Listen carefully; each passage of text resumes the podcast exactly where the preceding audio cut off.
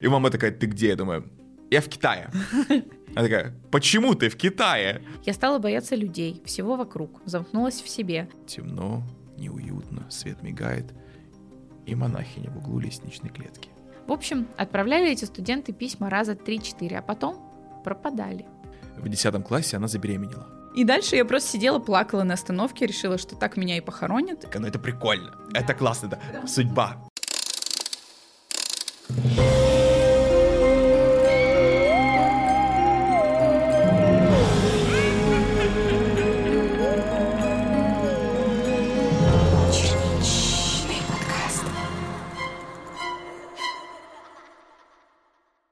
Привет, интернет! Меня зовут Маруся Черничкина, и я рада приветствовать вас на Черничном подкасте.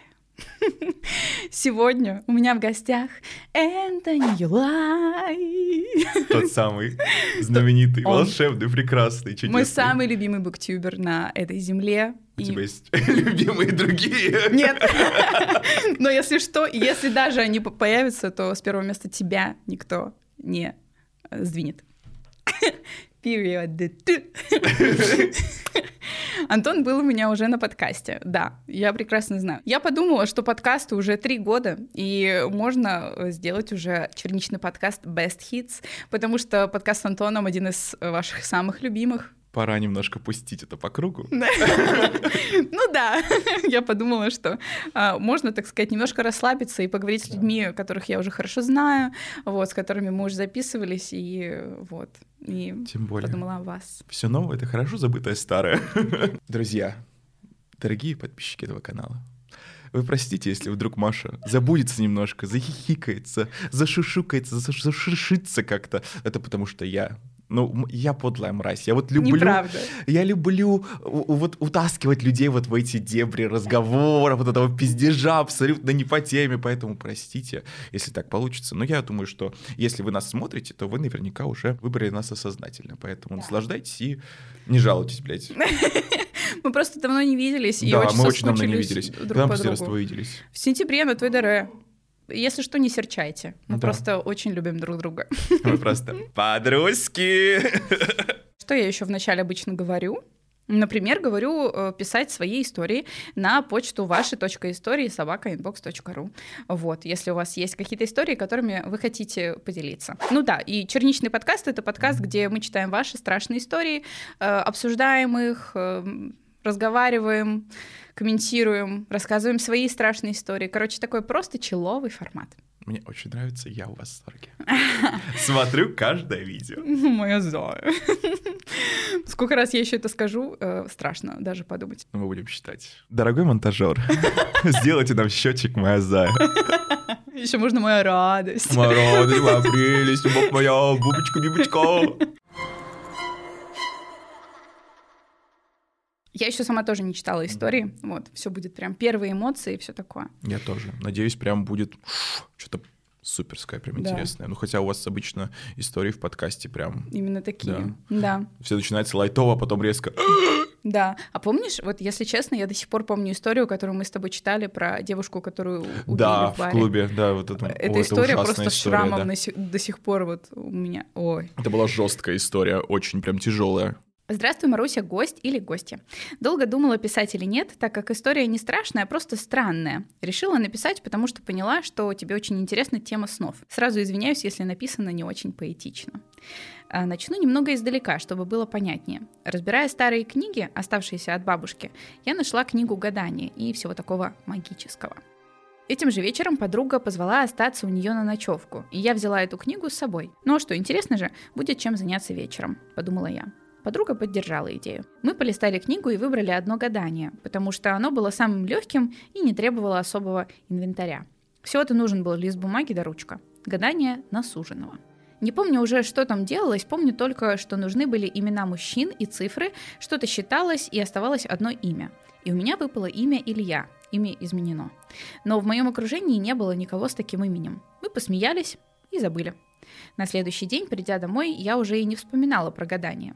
Вечером легла спать, и приснился мне сон. Mm-hmm. Снился парень. Лица я не видела. Оно было смазано. Видела я только, что он высокий и худой, а на руке была татуировка. Куда-то это все идет. Проснувшись, не поняла, кто мне снился, но нет у меня таких людей в окружении, тем более с такими татуировками. Там был узор в кельтском стиле. Сказала маме про сон, посмеялись с ней, какие только штуки не вытворяет наше подсознание. Через год я уехала жить в другой город к подруге. Попросила ее познакомить меня с кем-нибудь, так как никого тогда не знала. Ну, мне дали несколько страничек парней на выбор. И что-то меня зацепило в одном парне, хоть он и не был в моем вкусе. Познакомилась с ним, предложила встретиться. Подхожу к назначенному месту, а там стоит худой, высокий парень по имени Илья. Поднимает руку поправить волосы, а на руке у него татуировка. Та самая. Странно, но думаю, ну ладно. И только через год отношений я ему рассказала про сон. А он вместо того, чтобы сказать, что глупости какие-то, спросил меня, когда мне это приснилось. И оказалось, что как раз тогда, когда мне снился этот сон, у него была только эта татуировка, она у него первая. Сейчас мы вместе уже 4 года, мы все шутим, что походу это судьба, а он меня из-за этой истории иногда ведьмочкой называет. Тут уж сами думаете, мистика это или что. Сама я не смогла объяснить это как-то рационально. Спасибо за прочтение. Люблю. По скриптам не расстроюсь, если история не попадет в ролик, так как история не соответствует рубрике. Ну почему? Вполне себе соответствует. Моя хорошая, не нужно сомневаться в себе. За тебя это сделают другие люди. Слушай, ну? это, конечно, интересно. Очень интересно. Я слышала, что тебе могут присниться люди, только те, э, которых ты когда-то да, когда видел. ты уже видел, да. Да. То есть твой мозг не может создать какое-то новое лицо. Да. Мы же не запоминаем свои сны вообще в целом. Угу. То есть, например, когда я просыпаюсь, я помню какие-то уже отголоски. Хотя мне кажется, что вот я помню сон целиком, а потом ты такой начинаешь припоминать и думаешь, а нет, я по сути вообще ничего не помню. Да, да. Мне запоминаются какие-то эпизоды из снов, прям наверное, совсем жесткий, возможно, травмирует меня во сне, но, возможно, это была какая-то гиперфиксация. То есть, возможно, девушка посмотрела сериал или фильм, увидела там какого-нибудь парня, актера, может, модель, да, или читала книгу и что-то как-то себе загиперфиксировала, Мгм. и тут появляется в ее жизни что-то примерно похожее. Потому что в целом э, я не думаю, что там было какое-то странное имя. Да, познакомиться с парнем, у которого обычное среднестатистическое имя, это не то чтобы сложно. Да и кельтские рисунки очень популярны в, у мастеров татуировок и вообще среди дизайнов. Я очень часто вижу, что либо это какие-то японские рисунки, либо кельтские, либо вот греческая мифология, опять же таки. Вот у меня на руке медуза Гаргона. Не знаю. Я не могу сказать, что это мистика, но это прикольно. Да. Это классно, да. Потому что Судьба. тут, да, потому что тут реально совпадает и гадание, Да. и потом сон, и потом встреча наяву. И очень интересно получается, у него было несколько татуировок, Мгм. да, и в тот момент, когда ей приснился этот сон, у него как раз была эта татуировка уже. То есть и там Блин, очень интересно. Мне нравится. Ну, короче, да, либо это какая-то гиперфиксация, либо судьба. Тут либо-либо. Ну вот что романтичнее звучит? Конечно же, судьба. Да, мне нравится. Хорошая такая э, история для начала. Для разгона. Да, Прям, да, очень хорошая. У тебя были какие-нибудь вещи и сны? Нет, только материалистичные. Типа, что ты думаешь про это и... Не знаю, у меня бывали сны, ну, прям какие-то, не то что вещи, да, скорее из-за того, что я там очень долго о чем-то думаю, мне это начинает сниться. Такое было. А что прям вещи и сны, не помню. Вот меня пугает эффект дежавю. Ага. Очень мне вот это не нравится, потому что каждый раз я чувствую себя в моменте очень потеряно. Потому что это происходит, и я думаю, так, я что, убер какой-то в своей параллельной жизни? А что, если я худшая версия себя? Э, Дежавю мне не нравится. Вот не люблю этот эффект. У кого-то он прям вызывает восторг, что вот «А, вдруг там параллельная вселенная. Я думаю, у меня это вызывает с тем, что я где-то дико попался. И что-то как-то как будто пошло не так. Что вот в этот момент частички моей души развернулись и разлетелись в разные стороны. Вот как будто бы, знаешь, ты вот делаешь одно, Ага. а твоя там, не знаю, параллельная вселенная делает другое. Это, конечно, такое странное объяснение на самом деле. Ну да, но- у этого есть научное Да. э, объяснение, все понятно, но знаешь как? А я вот это наоборот для себя объясняла. Я наоборот его как будто бы очень жду, потому что у меня есть ощущение, что знаешь, что это как будто бы, если ты испытываешь дежавю, то это значит, что твоя вот типа в параллельной вселенной оставила тебе как бы вот путь, и если ты чувствуешь чувство дежавю, значит ты на правильном пути. М, Я себе, ну вот именно магически я себе объясняла это так. Я понимаю, как это работает на самом деле, Да. Э, Вот, но просто вот э, меня поэтому оно не пугает. Я наоборот такая, «А, я на верном пути, я на верном пути. This is my own way. I'm in my own lane. А у тебя бывали вещи сны? Нет, нет, вот у меня не было. Э, У меня э, тоже вот я очень э, плохо помню сны. И у меня они чаще всего очень объяснимые. Вот сейчас у нас э, канун Нового года, да, и я приехала в Петербург и планирую праздновать с родителями, с семьей. Я, ну, как бы переживаю насчет того, что как вообще там, типа, все пройдет, потому что нужно спланировать, там, знаешь, приготовить, всякое такое. И мне тут накануне снится сон, что мне мама говорит, что она не хочет праздновать дома, она хочет пойти в ресторан, потому что она не хочет готовить.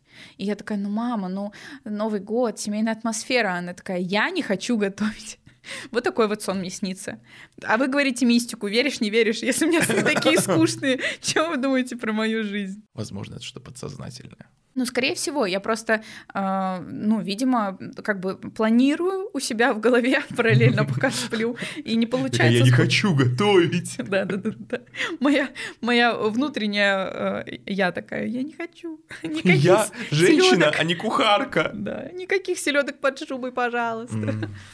Mm. Селедочка под шубой. Господи, как я жду, как я жду, быстрее бы Новый год.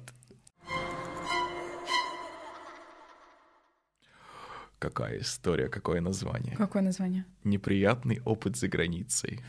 Привет, Маруся. Ее гость или гостья. Хочу вам рассказать свою историю. Мой первый опыт поездки за границу и как я потерялась в незнакомом мне городе. Моя история не особо страшная, однако, надеюсь, она вам понравится. Итак, в 11 лет меня впервые отправили в Англию на языковые курсы с группой студентов старших школ и кураторкой. Я была самой младшей. Мы проходили курсы английского языка в маленьком городе Bournemouth. В скобочках указано Борнмут. Я жила в хост Family, и помимо меня в этом доме жила девушка из Швеции. Жили мы у женщины, которая страдала от большого лишнего веса. Жила э, с женщиной по имени Карен и ее десятилетней дочерью. Перед отъездом в Англию мои родители забрали у меня сим-карту, мол, в Англии она ни к чему, и там мне выдадут новую. К слову, новую сим-карту мне должны были выдать в первый день, в школе, а не по приезде. В первый день в школу меня должна была отвезти Карен. Но ей было тяжело передвигаться, и она решила, что я и сама могу добраться до школы. Объяснила, как дойти до остановки, и вручила карту, которую она распечатала. Кстати, чернил в принтере не было, поэтому Карен кое-как непонятно начертила мне карту по тем очертаниям, что смогли распечататься. Мне сказали, что на остановке меня будет ждать моя соседка из Швеции. И вот, время где-то 7 утра, я сажусь в автобус, еду и понимаю, что соседку не вижу ни на какой остановке.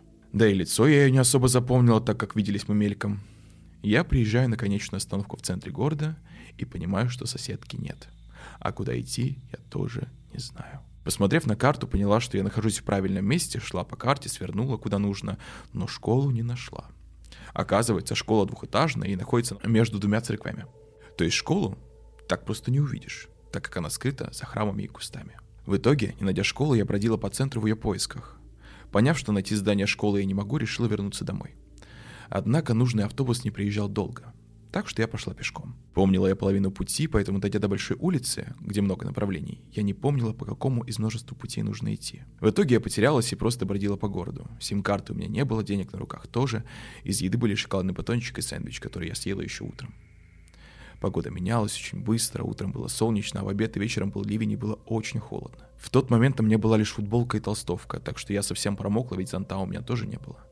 У меня началась паника. Когда я увидела надпись «Приятного пути», до Лондона осталось несколько километров, тут я поняла, что нахожусь на окраине города, и меня сковал страх. Угу. Я уже не знала, что мне делать, и заплакала. Время было примерно 19.30. Мне было холодно, я была голодна, не знала, куда идти и что делать. Тут ко мне неожиданно подъехала женщина на машине и спросила у меня, что я тут делаю и почему плачу. Английским я занимаюсь с детства, поэтому объяснила ей ситуацию кое-как. Показала карту, которую мне дала Карен. Она кое-как разглядела адрес на бумаге, мы предположили, что это мой дом. Поэтому я села в машину, и эта добрая женщина отвезла меня домой. Вот так вот я прогулялась с 7 утра до примерно 8 вечера в чужом городе. Карен, к слову, была абсолютно равнодушной, как и моя кураторка. На следующий день, несмотря на высокую температуру, меня отправили в школу пешком с соседкой, так как она, в отличие от меня, в школу ходит пешком, а не на автобусе. Поэтому я ее не видела на остановке, так как шла она очень длинным путем. А я быстрым и на автобусе. Заранее извиняюсь за грамматические ошибки и свою косноязычность. Надеюсь, вам будет интересно читать мою историю. Хорошего подкаста, с нетерпением жду твое видео. С любовью, Катя. Блин, я прям погрузилась и представила себя на месте девочки. Я такая думаю, блин, ну я бы, конечно. Мне кажется, я, меня бы там и нашли где-нибудь, просто сидящий на асфальте. На самом деле, есть в этой истории один эпизод, который меня немножечко так это покоребил. Так. Это когда она села в незнакомую машину к женщине, которую она тоже видит впервые в жизни. Потому что, естественно, что мы склонны доверять женщинам больше в ситуациях стрессовых. Мы склонны обращаться больше к женскому как раз-таки мнению, потому что оп, она все собрала и все сделала. Но, опять же таки, для меня вот было бы странно сесть в чужую машину. Даже несмотря на то, что вот 11 лет, маленький возраст, как-то страшновато. Ну да. Я бы это... Хорошо, что все хорошо да, закончилось. обошлось. Да, не произошел какой-то момент э, детского трафика, как говорится, в секс-рабство и все остальное, потому что таких историй мы тоже знаем очень много. Да. Но у меня была очень похожая история. А, я тогда ехала э, впервые в Швецию. Я учила шведский язык к тому времени, наверное, сколько? Ну вот учебный год, и поехала на летние курсы. И летние курсы были в Аксвале. Это вот посередине нигде примерно город. Мне нужно было из Питера долететь до Стокгольма, потом доехать э, на э, поезде до еще какого-то города, и потом уже на автобусе до Аксваля. И я очень переживала, потому что интернета у меня не было, это был 2011, и даже если бы, наверное, интернет был, я бы не особо разобралась, как пользоваться картами, потому что тогда это, ну, как будто бы не так было. У меня были распечатанные э, карты, знаешь, типа из Google, где типа как, как идти. Я э, долетела до Стокгольма, доехала до вот этого перевалочного пункта посередине уже Швеции. И потом мне нужно было сесть в автобус. И я вышла, видимо, не на той остановке. Mm-hmm. И я очень сильно испугалась, потому что это был не первый раз за границей, но первый раз я была одна. До этого я за границей была в спортивном лагере. Ну, понятно, это было под э, надзором там, всех, и мне было 14, э, ну, короче. Да, а тут уже как бы 18, то есть вроде бы уже великовозрастная женщина, да, могла бы как-то. А в результате я так сильно испугалась, я не нашла свою школу, а, позвонила mm-hmm. туда, у меня был телефон для связи э, директору, вот, э, позвонила ей, она мне сказала, да-да-да, выходи с остановки, тут вот будет там то-то, не знаю, mm-hmm. синий дом. Я такая, тут нет синего дома. Она mm-hmm. такая, М, ну вот смотри, желтая стена. Я такая, желтой стены тоже нет. И она просто такая, понятно, я жопе. Да. Ну, она что-то мне, наверное, сказала, я уже не особо разобрала. Мне кажется, я уже начала плакать. Я просто села, типа, на остановку. на асфальт, вот, и э, успела на последние деньги позвонить родителям, которые были в тот момент в Заволжье, и сказала, я потерялась, и у меня деньги закончились. И дальше я просто сидела, плакала на остановке, решила, что так меня и похоронят. И ко мне подъехала женщина, которая была директором, а, и которая довезла меня. То есть я по факту тоже села к незнакомой женщине в автомобиль. Ну, тебе было 18, ты могла вполне еще и отбиться. Ну да. Мне кажется, будучи 11-летней девочкой, сложно как-то вообще что-либо сделать. Ой, да, я забыла про возраст, ой-ой-ой. У меня, кстати, есть история. Так. Как меня оставили в Китае на сутки. Так. Замечательная история. Подожди. Мне кажется, что ты упоминал об этой истории, но не рассказал ее на подкасте. То есть три года спустя мы узнаем. Потрясающая история, на самом деле, потому что когда мне было, по-моему, лет 13, я со своим репетитором по английскому, мы ездили в Таиланд, получается, обучаться как раз-таки английскому, опять же, таки, новогодний тур был. Uh-huh. Это был мой первый год, именно праздник Новый год, без родителей, когда я был в чужой стране, опять же таки. Все было отлично, мы прилетели, Новый год отпраздновали, английским языком занимались, все прекрасно, возвращение обратно. У нас э, с моей учительницей как раз-таки были разные билеты. То есть она летела, по-моему, прямым рейсом, а так как мне билет купили поздно, мой обратный рейс пролегал через Китай с пересадкой. Собственно, меня посадили на рейс до Китая, и получилось так, что я в какой-то момент засыпаю, просыпаюсь и понимаю, что мы еще не приземлились. Так. А летим мы уже слишком долго, прям действительно долго. Я подхожу к стюардессе и такой... Здрасте! Как делишки? Так, so, что мы? Приземляемся? Я уже очень сильно переживаю. И она такая, мы не можем сесть. Смог. Я такой, так зима же! Что за херня? И мы действительно не могли сесть из-за каких-то погодных условий, то ли был смог, то ли вьюга, то ли что-то было. Короче говоря, мы так летали где-то еще около э, двух часов. А у меня была пересадка. Ой-ой-ой-ой-ой. Все было потеряно. Мы приземлились, э, мне выдают чемодан, пересадки нет. Я говорю, у меня билет, они такие, ну, удачи. Угу. А это был аэропорт как раз-таки Пекина. Этот гигантский, непонятный аэропорт-муравейник. Огромнейший, просто ты не понимаешь, куда тебе идти, там нет ничего на английском, как будто бы все на китайском. И на английском тоже абсолютно никто не говорит. В Китае, мне кажется, вообще на английском мало кто говорит. Есть mm-hmm. такое ощущение. И я хожу с этим огромным чемоданом своим, э, потерянный, не понимаю, что делать, но я не на панике. Я такой, о май гад. Приключения. Приключения. Да, у меня, кстати, всегда такое было, что если происходит какая-то странная фигня, я не на панике, я такой, ну что-то будем, что-то придется делать. Что-то мы будем делать, а что делать, непонятно. Я понимаю, что у меня не работает телефон, нет связи, нет интернета. Wi-Fi тогда была штука такая больше для отелей каких-то, да. Угу. Я начинаю что-то думать. Вижу телефонный автомат.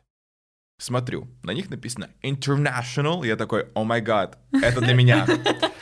А, у меня были какие-то доллары, что-то, вот у меня какие-то монетки, там бумажки, деньги были. Я сходил в обменник, обменял их на китайские деньги, на монетки, потому что там монетками надо было да. вбрасывать, по-моему. Я вбросил эти монетки, набрал номер своей мамы, она ответила. И я такой, hi, mom, what's good? И мама такая, ты где? Я думаю, я в Китае. Она такая, почему ты в Китае? Потому что на тот момент я уже должен был прилететь в Якутск обратно. Да. Э, мы тебя не можем где найти, ну, потому что они действительно не могут меня найти. Они да. не понимают, где я нахожусь. Да. Я такой, я в Китае. Эм, я стою посреди как раз-таки аэропорта, ищите меня. То есть я не знаю, что делать, поэтому давайте мы найдем кого-нибудь мне, чтобы меня нашли, и посадили уже на следующий рейс куда-то. И моя мама такая, все поняла, сейчас разберусь. Она. Она. Самое смешное, что я стоял у этого автомата, я почему-то не от него не отходил, на него же позвонили каким-то образом. Я поднимаю трубку и там, сына, я все сделала, сына, все, все в порядке, сейчас тебя найдет тетенька, стой на месте. Как... как ты додумался позвонить? А я не знаю, я всегда в стрессовых ситуациях звоню маме. Ну, мама Нет, просто я решала. к тому, что типа найти автомат, чтобы на нем было написано International. Ну, Поменять деньги. 13 лет. Было, да, неплохо в целом. И я еще тогда лучшему другу по этому телефону позвонил тоже. Такой, говорю, представляешь, меня забыли в Китае. Вообще ситуация из разряда кринж. Это рофл или что? Я не могу понять. Это кринж или все-таки рофл? И это не конец истории, кстати, потому что там все начало развиваться еще интересней. Uh, собственно, мне нашли девушку, которая говорила по-русски, она китаянка была, она со мной связалась, через э, сотрудников э, в аэропорту. Потом сама приехала, мне купили билет до Новосибирска из Китая, посадили на рейс. Я, по-моему, провел в итоге в этом аэропорту что-то часов 16 где-то угу. суммарно. То есть э, мне нельзя было там оставаться больше, причем у меня не было транзитной визы даже. То есть меня в любом случае бы депортнули. Угу. Меня посадили до рейс до Новосибирска. Я прилетаю в Новосибирск и понимаю, что у меня пересадка часов тоже 12. Зима, я не сплю уже, по-моему, сутки. Сижу в этом аэропорту Новосибирска и привязываю свою руку к чемодану просто и засыпаю вот так вот. Ко мне подходит полицейский, спрашивает, не бомж ли я такой, зай. Бомжиха здесь только ты. Меня не надо трогать, пожалуйста. Отойди. То есть скажи, что хочешь красть мне чемодан. Или меня, например. И, собственно, я говорю, что нет, типа, все нормально, я просто жду свой рейс, у меня пересадка очень длительная. Самый мем начался после этого. Заработала тревога. Покидаем аэропорт, всех людей погружают в какие-то автобусы, угу. и оказывается, что в аэропорту заложили бомбу. Блять, ёб твою мать. Я понимаю, что какое-то говно меня преследует. Я простоял в этом автобусе на холоде в минус 35 7 часов. Со своим ебучим чемоданом. Его не украли. Его не украли. Хотя, казалось бы, оказалось, что тревога была ложная. Кстати, в новостях, если можете поискать, там до сих пор есть э, эта новость, что да, в аэропорту была заложена типа, бомба. Это был год, ну, по-моему, типа 12-11, что-то в этом духе, можете даже найти, по-моему, эту новость. Там был этот... Э, кадр из аэропорта, где бегу я с чемоданом. Реально? Да. Бля, мы найдем это. Там какие-то были эти кадры с камер видеонаблюдения, что вот э, люди покидают, там я. Очень забавная штука. Не в моменте, честно хочу вам признаться. Да, и вот спустя 7 часов нас обратно запустили. Очень какая-то длительная проверка была, я понимаю почему, потому что, ну, все-таки аэропорт международный, да, да. очень много рейсов, прилетает много людей. Вернулся я обратно, посадили меня на рейс до Якутска, я прилетел в Якутск, и вот спустя сколько, ну где-то два дня я был дома. Угу. Очень классное путешествие. Обожаю вообще. Стиль мой любимый. Э, но это не сравнится с историей, когда я заблудился на голливудских холмах, потому что пошел в поход, блядь, в одиночестве. Это тоже гениальная история. Я когда переехал в Лос-Анджелес, мне было 17-18 лет, я решил пойти посмотреть на знак Голливуда. Вот мне хотелось. А я тогда был вообще отшибленный, лет до 22, я все делал сам и ходил в какие-то опасные места самостоятельно. О-о. То есть, да, у меня не было какого-то инстинкта самосохранения. Я такой, Sounds Идём. like вечеринка. Да. Я пошел через какой-то лес, через какую-то тропу к этим голливудским холмам. А так нельзя делать. Там есть э, какие-то тропинки, дорожки для э, бегунов, э, велосипедистов. Он должен на них нужно быть осторожным, потому что там везде эти ебучие горные львы или пумы или кто-то там еще. Да, там очень много диких животных. А я иду через этот лес, через какие-то кусты, выхожу к этому холму, смотрю, господи, какая классная надпись. Разворачиваюсь, обратно ухожу, тоже через какие-то кусты, через какой-то лес. В итоге я полдня просто ходил по лесам, по горам, непонятно зачем. На следующий день я понял, что я полностью сгорел, я был красный весь. Я думаю, мой мозг, лобная доля начала расти только после этого, если честно. Больше никаких одиночных походов. Да, мне сейчас из дома-то выйти вообще. Что, я тут что посижу? Добрый день всем слушателям и читающему. Хочу остаться анонимной, лишь скажу, что мне сейчас 18. Я слежу за Марусей уже порядка пяти лет. Начинала с рубрики «Пон-пон», а ребрендинг в канал о криминалистике меня удивил, но я рада, что это произошло. Ибо вы, Маруся, очень завораживающе рассказываете истории. Спасибо. Я слежу за Марусей с эпизодов. По возможности прошу именно вас прочесть эту историю. Пожалуйста. Когда мне было 5, моя семья переехала в квартиру на 13 этаже. И этот факт не играет особой роли, я больше добавляю его для атмосферы. Сразу для правдоподобности. У меня идеальная семья, но она сильно изменилась после переезда на 13 этаж. Я не связываю изменения поведения моей семьи в этой истории с тяготами переезда, ибо все произошедшее длилось 13, забавно, э, лет и резко закончилось 3 месяца назад вместе с переездом. Однако стоит отметить, что каждый раз, уезжая в семейные поездки, мы отлично ладили, будто бы жуткая квартира не могла действовать на нас, пока мы далеко от нее. Я расскажу небольшую предысторию этой квартиры, да и дома в целом. 25 этажей, небоскреб, построенный сразу после распада Союза. Одна из трех свечек-близнецов служила общежитием для военнослужащих и слушателей, иностранцев и иногородних военных, приезжавших с семьями или поодиночке для обучения. С нашим переездом на этаже слушателей не осталось, зато они остались на этажах выше, и я часто с ними пересекалась. В основном это были китайцы и корейцы. Заехали мы в сентябре 2009 и начали обустраиваться. На Новый год я впервые пересеклась со странностями этого дома – двери. Двери стали открываться сами по себе. Мгм. Как-то раз я сидела за столиком у себя в комнате и помню, открывается дверь, щелкает ручка, я поворачиваюсь и вижу, как она опускается вниз, и дверь начинает медленно открываться. Отец подтянул петли и саму ручку, но это не помогло. Они продолжали открываться каждый раз до смерти меня пугая.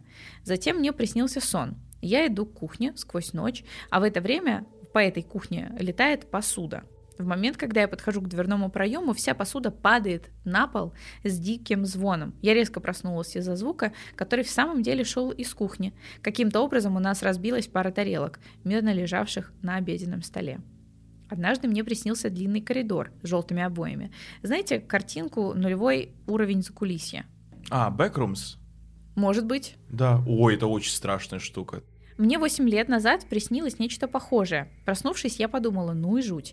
Знала ли я, что мне приснился пожарный коридор э, моего собственного дома? Узнала в этот же день от соседки, которая использовала коридор как свою кладовую. Двери этого коридора располагались напротив нашей двери. Каждый раз, собираясь с отцом в школу, я думала, может ли оттуда кто-то выпрыгнуть на меня и утащить.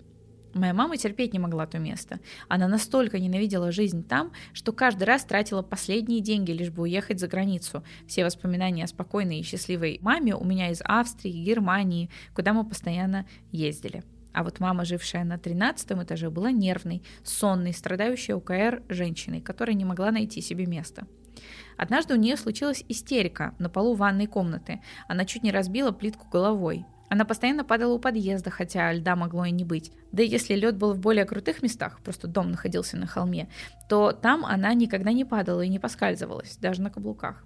Отец сильно поменялся в другую сторону. Из общительного и милого человека он стал тираном. Примечательно, что он не пьет. Он был в полном сознании, устраивая скандалы из пустого места. Я ненавижу папу, живущего на 13 этаже, и из-за этого нейтрально отношусь к папе нынешнему, который за три месяца жизни на новом месте не устроил ни единого скандала и истерики, да и вообще стал другим человеком, которого я порой не узнаю. Мне говорили о том, как резко изменилась и я.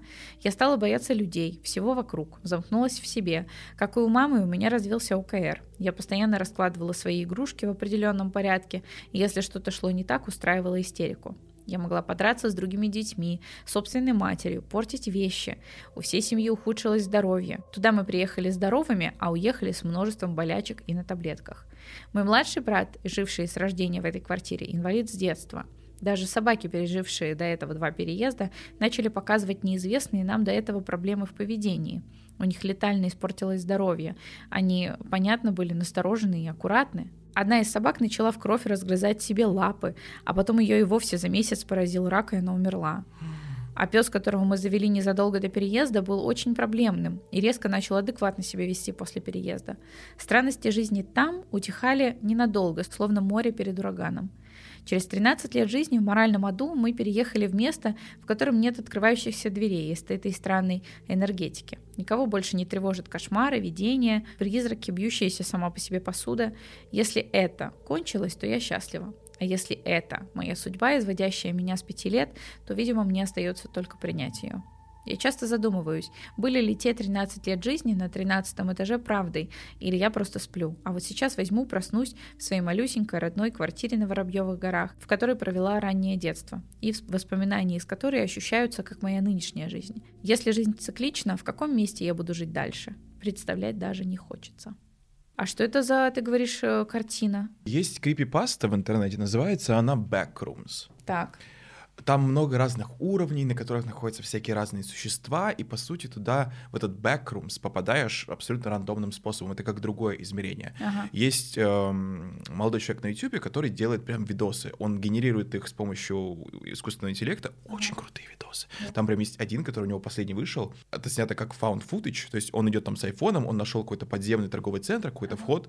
Посмотри, ты обосрешься. Hello? Hey guys.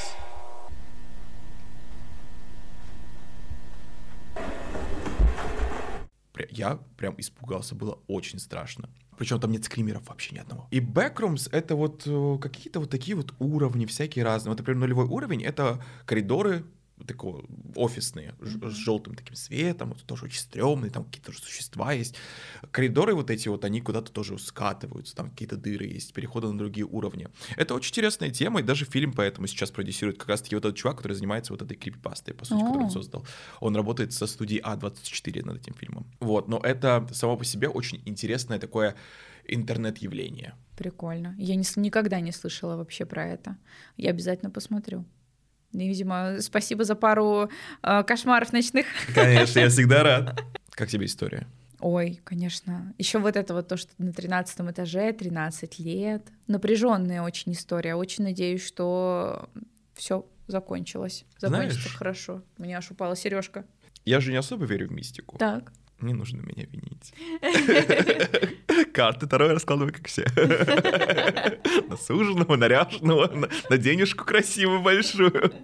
Да не, на самом деле я не то чтобы не верю в мистику, мне нравится все мистическое, мне нравятся всякие такие Антураж. истории, да, мне нравится общая эмоциональность мистики, да, да. потому что вот это что-то, что нельзя объяснить. Это прикольно, я такое люблю. Но это, знаешь, для меня как мифология. Я очень люблю греческую мифологию, но я же понимаю, что этого всего не было. Потому что вряд ли ходил какой-то Геракл и всех там дубиной своей. Но мы вот в этой истории не знаем полноту картины, как мне показалось. Несмотря на то, что история кажется мистической, uh было очень для меня много деталей, которые дали мне понять, что, возможно, в семье начали накапливаться проблемы какие-то, да, вот именно то, что у мамы был ОКР, это же тоже в своем роде тоже такое удержляющее обстоятельство. Да. А то, что папа стал тираном со временем, да, тоже возможно. Это могут быть проблемы с работой, внутренние конфликты в семье, это деньги и что-то еще другое. Множество факторов здесь может сыграть. Хлопающие двери, у меня в квартире тоже сейчас постоянно двери хлопают, потому что мне там, знаешь, одно окно открыто в спальне, я про него ага. забываю, хоп, и дверь очень громко хлопнула. Я такой, о май Что касается собак, там тоже это поведение достаточно можно легко объяснить. Я не кинолог, я просто читаю книги по как раз-таки устройству собачьего мира, потому что у меня тоже собака есть. И эм, иногда собаки, когда вот одна собака умирает, у нее начинается вот странное поведение, потому что, ну, все-таки собаки на болезнь реагируют совершенно по-другому. Они же не могут дойти своим как говорится, мозгом, что вот они умирают от рака. Они думают, что с ними что-то не так, у них начинается паника и так далее и тому подобное. А вторая собака, возможно, под влиянием этого стресса тоже начала вести себя не совсем подобающим ей образом, да, то есть не совсем обычно для нее.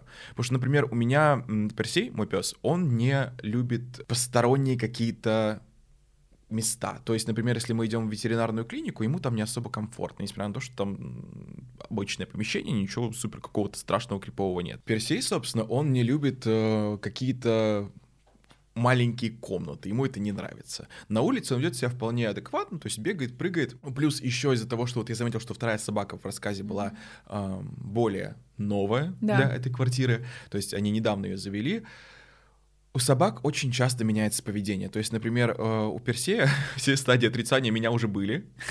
И, то есть он мог в один там период пару месяцев быть вот таким вот прям дерзким, таким кусачим маленьким псом. Да. Сейчас он такой бубочка, зайчка, он ложится, его нужно гладить пузико, и все у него хорошо, он не кусается, он весь такой миленький, классненький, все остальное.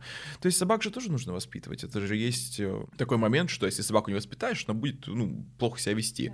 Иногда может быть абсолютно неадекватно. В этом еще есть э, замес с иерархией, да, в собачьем мире, что мы для них должны быть главными вожаками. Это вот, например, mm-hmm. что Персей же спит со мной постоянно, он не может не спать, именно не прижавшись к моей спине. То есть uh-huh.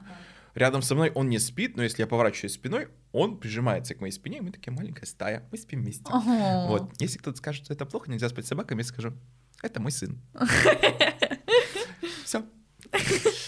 А что касается квартиры, знаешь, у меня вот э, тоже вот есть э, некие ассоциации именно с квартирами, которые нельзя привязать к мистике, а вот просто к тому, что бывают сложные времена у семьи. Например, квартира, в которой мы жили с родителями до того, как у меня появился младший брат, это была ужасная квартира. Mm-hmm. Ее, по-моему, вот э, этот дом снесли пару лет назад, но это была коммунальная квартира, частично благоустроенная. Что это значит? У вас есть только раковина, нет туалета, нет душа, нет ничего, только раковина частично благоустроено. Вы ходите в ведерко, грубо говоря. Но воспоминания из этой квартиры у меня всегда были светлые. Там еще моя бабушка очень долго жила, пока мама, собственно, не купила ей квартиру и не перевезла в другое место. Но при этом, когда я приезжал в гости в эту квартиру, мне не возникало какого-то неприятного ощущения, что, ну, частично благоустроено, да. ну, как бы, вот. А вот у меня дома было сложно, потому что у меня, например, не было личного пространства. Я всю свою жизнь делил комнату с младшим братом. Mm-hmm. У меня был период, когда мне родители выделили комнату, а потом такие, ну, у тебя будет брат, будешь с ним жить. Я такой, спасибо, блядь от души. В универе, например, да, в какие-то периоды мне было очень плохо, а потом я узнал, что, оказывается, у нас была в э, общежитиях черная плесень. Да ладно? В кондиционерах. И вот, по-моему, на третьем курсе это прям была эпидемия, что она в туалетах была, вылезала, она была в комнатах. На мой универ даже подавали в суд из-за этого. Я помню, что полгода я, по-моему, жил в комнате, где была просто черная плесень, которой я дышал. Кошмар. Да. И из-за этого состояние, кажется, становилось не очень хорошим. То есть ты болеешь, потому что дышишь черной плесенью. И вот, например, тоже связано с моей старой квартирой, в которой я жил до прошлого года. Это была первая квартира, которую я снял в Москве после переезда. После окончания университета была маленькая квартира, и вот первые несколько месяцев я ощущал себя в ней как-то комфортно, потому что это, это была маленькая классная квартира, которую я оплачивал сам. Это было первое самостоятельное жилье. Да. Но потом, спустя вот год, второй уже, я понимаю, что насколько меня бесит это место насколько меня раздражает этот старый диван, что это вот это ущербное кресло, этот дурацкий стол. У меня это, вот этого, я хочу вот это. Это маленькое помещение меня просто нервирует, я не хочу на нем оставаться, вот как-то вообще жить в нем. Но я же не мог переехать, потому что денег не было каких-то адекватных. Это я потом, я вот в прошлом году переехал в квартиру побольше, у меня там есть теперь спальня, и гостиная, у меня даже спальни не было. У меня был диван, вот старый мерзкий диван. Сейчас я чувствую себя, естественно, более комфортно в новой квартире, но мне хочется все равно переехать. Мне нужна четырехкомнатная квартира на самом деле. Я хочу гостиную, спальню, кабинет и большую кухню. Хотя я не готовлю.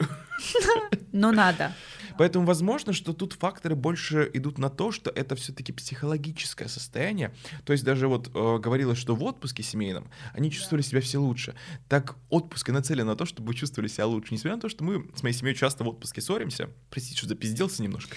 Я вам это все выдам. Мы все равно в отпуске можем поссориться, но при этом мы проводим время вместе. Это классное времяпрепровождение, потому что все отпуска с семьей, которые я вспоминаю, это всегда было прикольное что-то. Все воспоминания связаны, например, с как мы с моей мамой и младшим братом ездили в э, Белокуриху на Алтае. Это был первый раз, когда я покатался на лыжах и на сноуборде. Господи, как я мечтаю вернуться в санаторий. В нашем возрасте пора. Я считаю. Подожди, а ты в Якутске не катался на лыжах? Там с этим очень сложно. У нас только недавно открыли в целом какую-то станцию лыжную, ага. до которой ехать еще очень далековастенько. Но к тому моменту я уже приехал в Америку, я уже учился в универе, и возвращаться в Якутск Понятно. было не камильфо. Ради того, чтобы покататься, покататься на, на лыжах. лыжах. Я считаю, что здесь больше такие напрягающие психологические проблемы, которые хотелось как-то объяснить. А мистика — это самый легкий способ что-либо объяснить, что мы не можем принять для себя. Mm. Как мне лично кажется.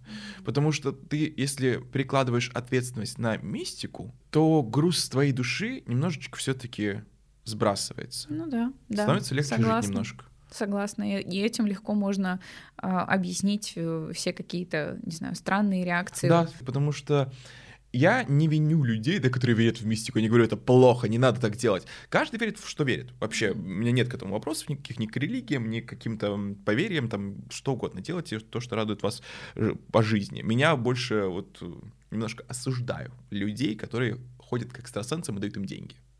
Вот это я осуждаю, потому что я считаю, что, ну, что не доказано, то не может быть правдой, как говорится. Ну, не из того плана, что зеленые человечки не существуют. Я верю в инопланетян, не, не на летающих тарелках, а что на других планетах, в других, возможно, галактиках там есть какая-то жизнь. Мы не можем быть одни, это нереалистичный концепт для меня.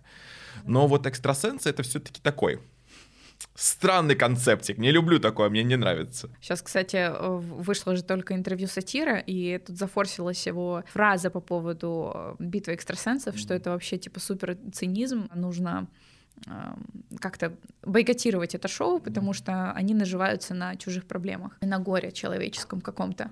Потому что понятно, что там куча подставных людей, но люди, которые приходят со своими проблемами, это вроде как живые люди, настоящие. Да.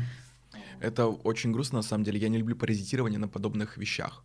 Вот на здоровье я не люблю паразитирование и на эмоциональных травмах. Потому что, например, та же госпожа Блиновская, которая мои марафоны исцеляют там бесплодие и все остальное, я думаю, ты даешь человеку надежду, который, возможно, очень сильно болен. Когда спекулируют на подобных ситуациях, у меня это вызывает просто вот такое вот чувство, потому что это неправильно. Есть все-таки и должны быть какие-то моральные рамки, за которые нельзя заходить. Да. А это шоу, которое паразитирует на эмоциональных травмах. И людям от этого легче не станет. Как бы там ни говорили, что вот мы упокоили ее дух и все вот это. Это хуйня из-под коня. Ребят, это просто паразитирование на травме человека. Я такое не уважаю, не люблю. Это кринж. Guilty. Привет, Маруся. Нравится твой канал? Отличная подача материала, люблю слушать, пока работаю. Предыстория. Было мне 13-14 лет примерно. Жила я с мамой, ее сожителем, назовем его Игорь. Имя заменено. В многоквартирном доме на 10 этажей. Подросток из меня был так себе. В тот период я попала не в самую хорошую компанию, ребят на 2-3 года старше меня. И была у меня подруга на 2 года меня младше. Пусть будет Маша. Имя тоже заменено. Сама история – Мама с Игорем уехали в другой город на две недели. Поэтому на это время я жила у бабушки и дедушки. Квартиры были в одном районе, и дойти из э, одной в другую можно было за 2-3 минуты. Моя подруга Маша как раз в этот период сильно поссорилась со своей мамой. На какой почве была ссора, я уже не помню, но Маша решила уйти из дома в попытке отстоять свою правоту и наказать таким образом маму. Нормально. Ничего себе. Подростковый пункт. Я в порыве добродетели решила помочь подруге и дала ей ключи от квартиры Игоря, чтобы она переночевала в ней, а не у каких-нибудь надежных знакомых. Вечером того же дня, часов в 10-11, мне позвонила Машина мама с вопросами, знаю ли я, где ее дочь, что вообще происходит. Естественно, она знала, что мы с ней близко общаемся, и я не могла не знать, где Маша. Я, не умея врать взрослым, да и не особо желая этого, успокоил ее, что Маша в нашей квартире, что с ней все в порядке. На это мама моей подруги попросила меня прийти и помочь ее вернуть Машу домой, так как сама она, естественно, не пойдет ломиться в чужую квартиру. Мы с бабушкой собрались и пошли. У подъезда нас уже ждала Машина мама. Ну-ка, сейчас еще раз, то я чечки надену, а то у меня перед глазами все расплывается. Простите, старушка, бабушка немножко такая-то. Когда мы зашли в лифт, за нами в него забежал сосед седьмого, кажется, этажа. Я его частенько видел, иногда подвыпившим, но не особо обращал на него внимание. В этот раз он очень пристально смотрел на мою бабушку и маму Маши, что меня тоже не насторожило. Новые для него люди, может, э, пытался вспомнить, видел ли он их раньше. Он вышел на своем этаже. Мы доехали до десятого. Я, естественно, немного переживала, так как во мне боролись ответственный человек и хорошая подруга, которая должна была всегда быть на стороне друзей. Было легкое чувство, что я предаю Машу, но при этом я понимала, что не сказать ее матери я не могла. Она же переживает за дочь, которая хоть и была не самой послушной и ответственной, но все же дочерью. Я постучала. В квартире слышалась музыка. Поэтому я постучала громче еще несколько раз, и через минуты полторы Маша открыла дверь. Я увидела пар десятиразной обуви знатно приофигела. Мы договаривались, что она будет в квартире одна, что никого приводить больше нельзя. Но клала она большой и толстый на мои требования. Mm-hmm. Поэтому мое чувство предательства подруги улетучилось моментально. Естественно, в квартире были ребята из той нехорошей компании, про которую я говорила в начале. Они выпивали, курили, сигареты. Веселились в моей комнате. Машина мама и моя бабушка ребят выпроводили. Маша осталась в моей комнате с мамой, они разговаривали, а мы с бабушкой осматривали квартиру на предмет повреждений и наличия ценностей. Хоть я и гуляла с этими ребятами, но не особо им доверяла. Mm. И тут прозвучал стук в дверь.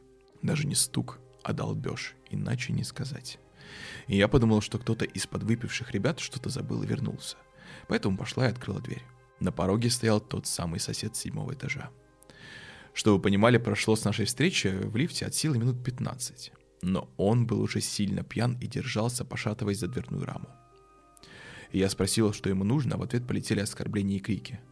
Основная мысль его была такая. Моя бабушка и Машина мама держат в этой квартире притон и занимаются детской проституцией. А мы с Машей малолетние шлюхи, которых они продают за копейки. Бабушка, Маша и ее мама выбежали на крики. Я попыталась закрыть дверь, но несмотря на мои габариты, и силу у меня не получилось. Он ворвался в квартиру и напал на женщин. Я не особо раздумывая выбежала из квартиры и начала стучать во все двери, крича о помощи, зовя мужчин. Добежав до восьмого этажа, я услышала топот выше по лестнице. Первая бежала Маша, за ней ее мама, за ними этот мужик. Как оказалось позже, Маша смогла ускользнуть, когда он напал на ее маму, которая смогла вывернуться и побежать следом. А он рванул за ними. Бабушка моя укрылась в одной из комнат. Фух. И когда остальные покинули квартиру, она заперла ее и тоже побежала вниз по лестнице.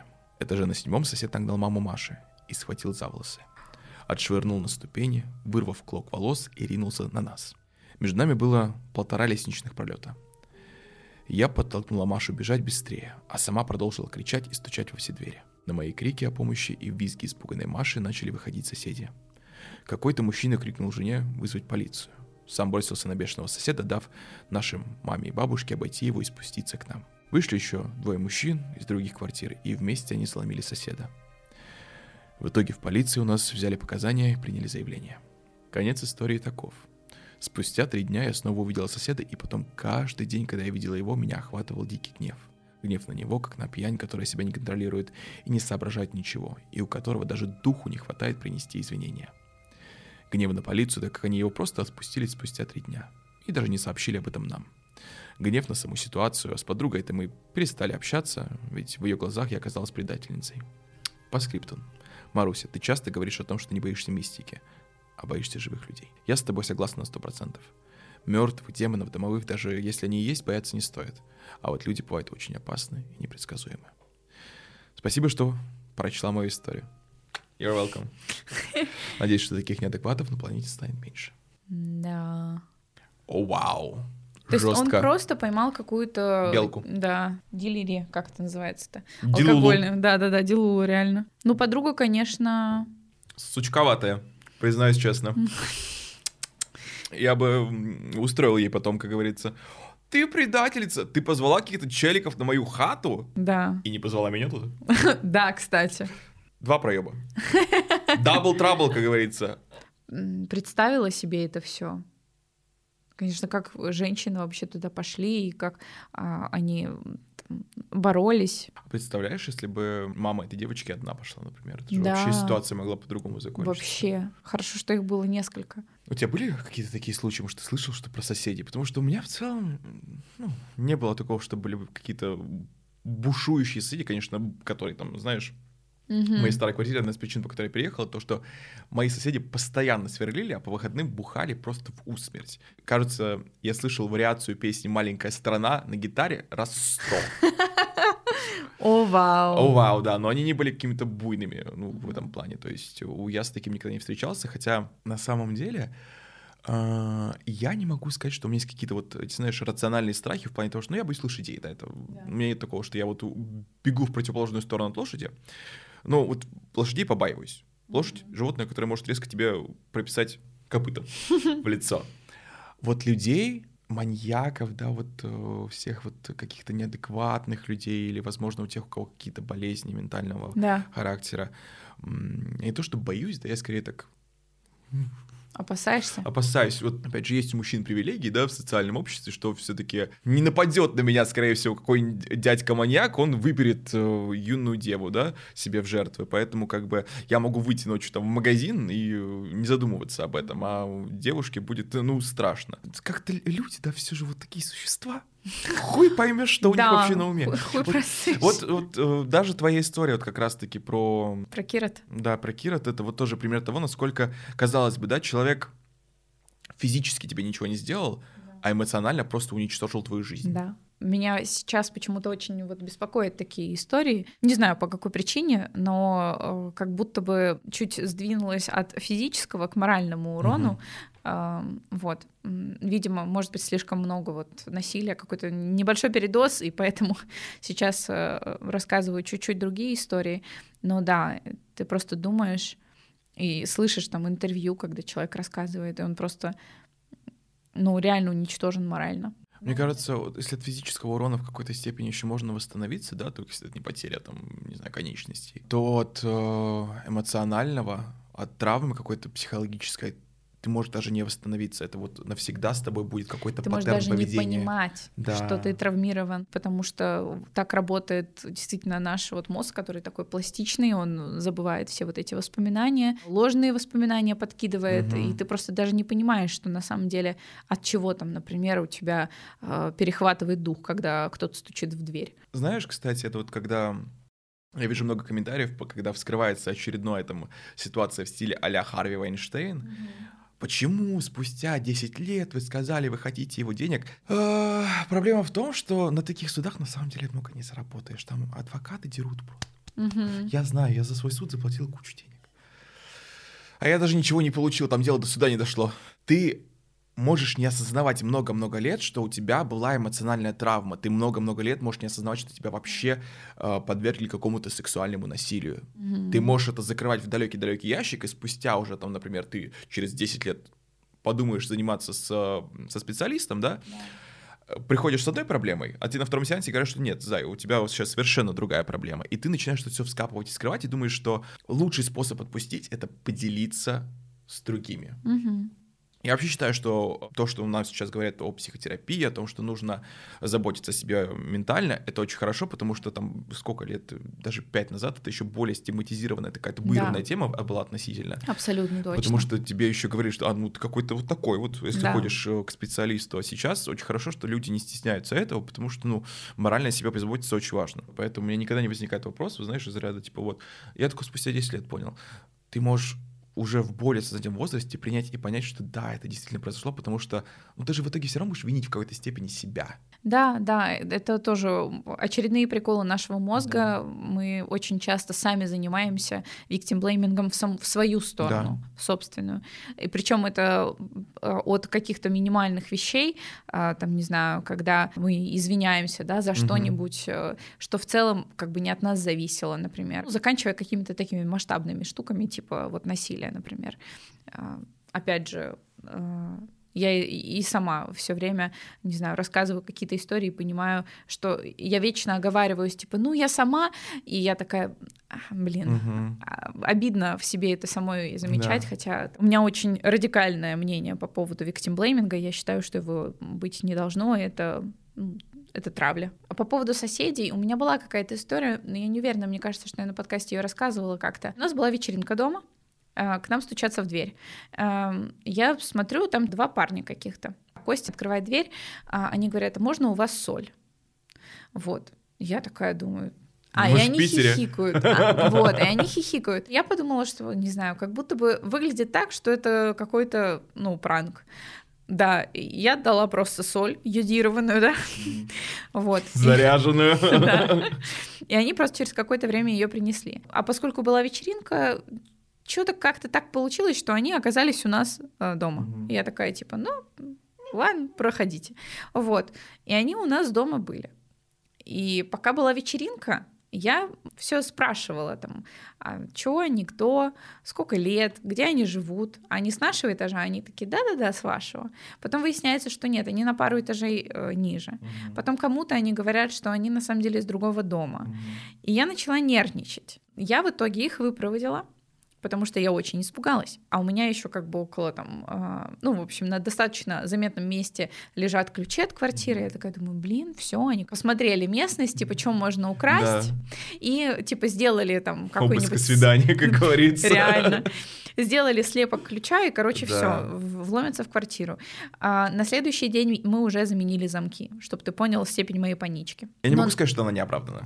Э, я тоже так считаю. Тогда я еще думала, блин, ну я, конечно, паникерша. А сейчас я думаю, молодец вообще, что сделала. В итоге эта история на этом не закончилась, потому что через пару э, дней мне кажется, что типа в течение недели они пришли ко мне домой снова. Только в этот раз их было сильно больше. И они прям типа долго стучались в дверь.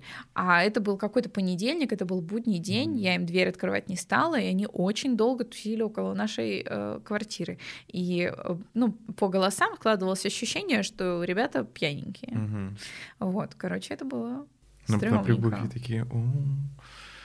Сейчас опять как в подкасте с Аней Консерве. Маша, что ты сделала? А что я сделала? Да. Просто была охуенной. Жесть. Привет, Маруся и ее замечательный гость. В первую очередь хотела поблагодарить по тебя за твой канал и твои великолепные подкасты. Спасибо. Я их смотрю с удовольствием. История, которую я сейчас расскажу, немного длинная. Она не относится ко мне. Эти происшествия вселяли ужас в людей в моем городке. Живу я в республике Узбекистан, и город, пожалуй, называть не буду. Итак, начало 2000-х. Жила я в микрорайоне. Немного дальше от моего дома расположен ряд частных домов. В одном из них проживала семья. Отец лет 40, мать двое или трое э, детей и один мужчина. Он не являлся их родственником. Он убирал дом, выносил мусор и прочее. Семья эта была состоятельная. Глава семьи работал деканом в институте, а у его жены была своя фирма «Карина». Эта фирма отправляла граждан за границу на заработки на договорной основе. А в основном в фирму обращались студенты. В первую очередь они проходили медосмотр. Это было самым главным. Если у них выявляли хоть один малейший изъян, болезнь, недостаток в организме, им сразу же отказывали. А с теми, у кого хорошие результаты, составляли договор и отправляли за границу, в основном в Канаду. Студенты улетали, отправляли своим родным открытки по почте, писали, что у них все отлично, мол, устроились на работу, хорошо зарабатывают. Тогда телефонная связь не была развита, и связаться по телефону или по интернету было практически невозможно. В общем, отправляли эти студенты письма раза 3-4, а потом пропадали. И таких случаев было очень-очень много. Однажды рано утром один человек обнаружил человеческие кости в бетонном ограждении, предназначенном для свалки бытовых отходов, расположенном между домами. Кости были тщательно отделены от мяса и кожи. Мужчина сразу поднял тревогу. Все правоохранительные органы начали тщательную проверку не выборочно, а всех домов и квартир. И в результате были найдены улики. Замаринованное мясо в контейнерах. Очень много мяса. И эти улики были найдены в доме того декана. Его самого и всех членов его семьи сразу же арестовали. Его жена взяла всю вину на себя. У нее было медицинское образование. Она призналась, что медикаментозными средствами убила одну семью, в том числе и детей, которая ей задолжала, и не возвращала долг. Она собственноручно расчленила и выкинула их в помойку. Конечно же, это было ложью. Как одна женщина могла все это проделать одна, ведь трупов было шесть. Mm-hmm. Ей помог тот мужчина, который убирался у них дома и выносил э, мусор. Он должен был закопать кости, но поленился и выкинул их на свалку. Кстати, этот мужчина бесследно пропал после ареста, и его имя ни разу нигде не упоминалось. Выяснилось, что декан уговорил своих студентов поехать за границу, мол, они будут грести деньги лопатами, путешествовать. Тем самым и рекомендовал студентам фирму своей жены.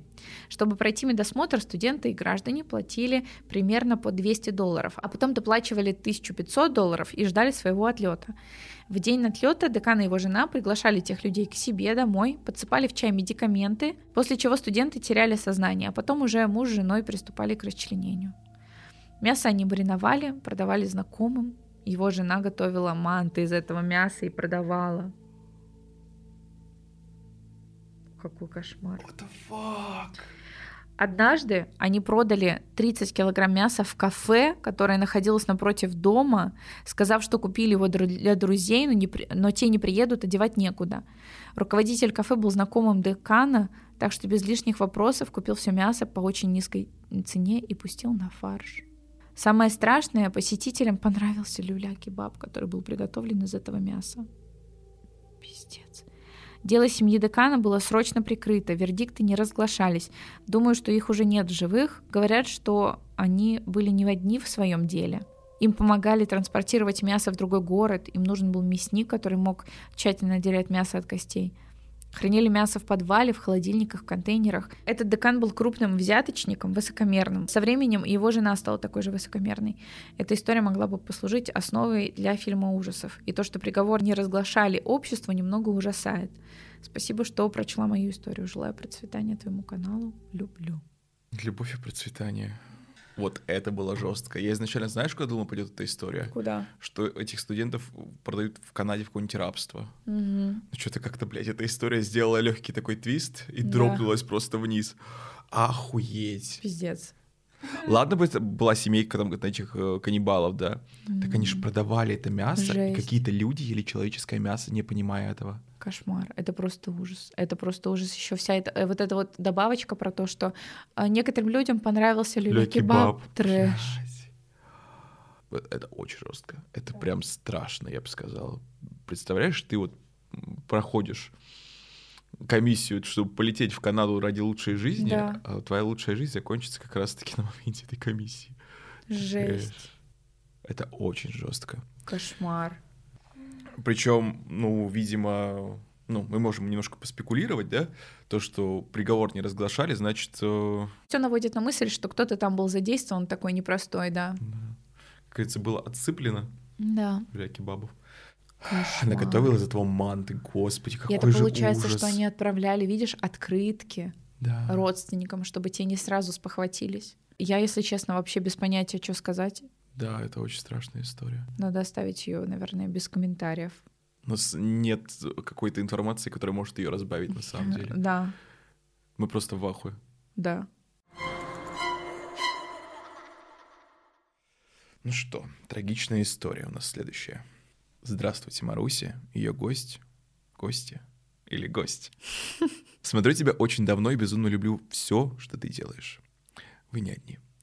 Решила поделиться своей историей. Это история об одиночестве и предательстве. Меня зовут Элина, и на момент истории мне было 17 лет. Обычная семья, я, родители и младшая сестра Вика. Жили в обычном городе, занимались обычными делами. Я в 11 классе, а Вика в восьмом. Мы были и сестрами, и лучшими подругами – у сестры на тот момент уже был мальчик, его звали Вадим. И был он не из приятных молодых людей. Студент ПТУ на грани отчисления, вечно с перегаром и в целом быдло. Родители тоже знали о нем и были не в восторге от избранника сестры. Но она тайком все равно с ним виделась. Так они встречались два года. Постоянно его пьянки, разборки, угоны машин, приводы в полицию и так далее. Я видела, как мою сестру разрушают – но ничего не могла сделать, она любила его больной любовью и терпела все его выкидоны.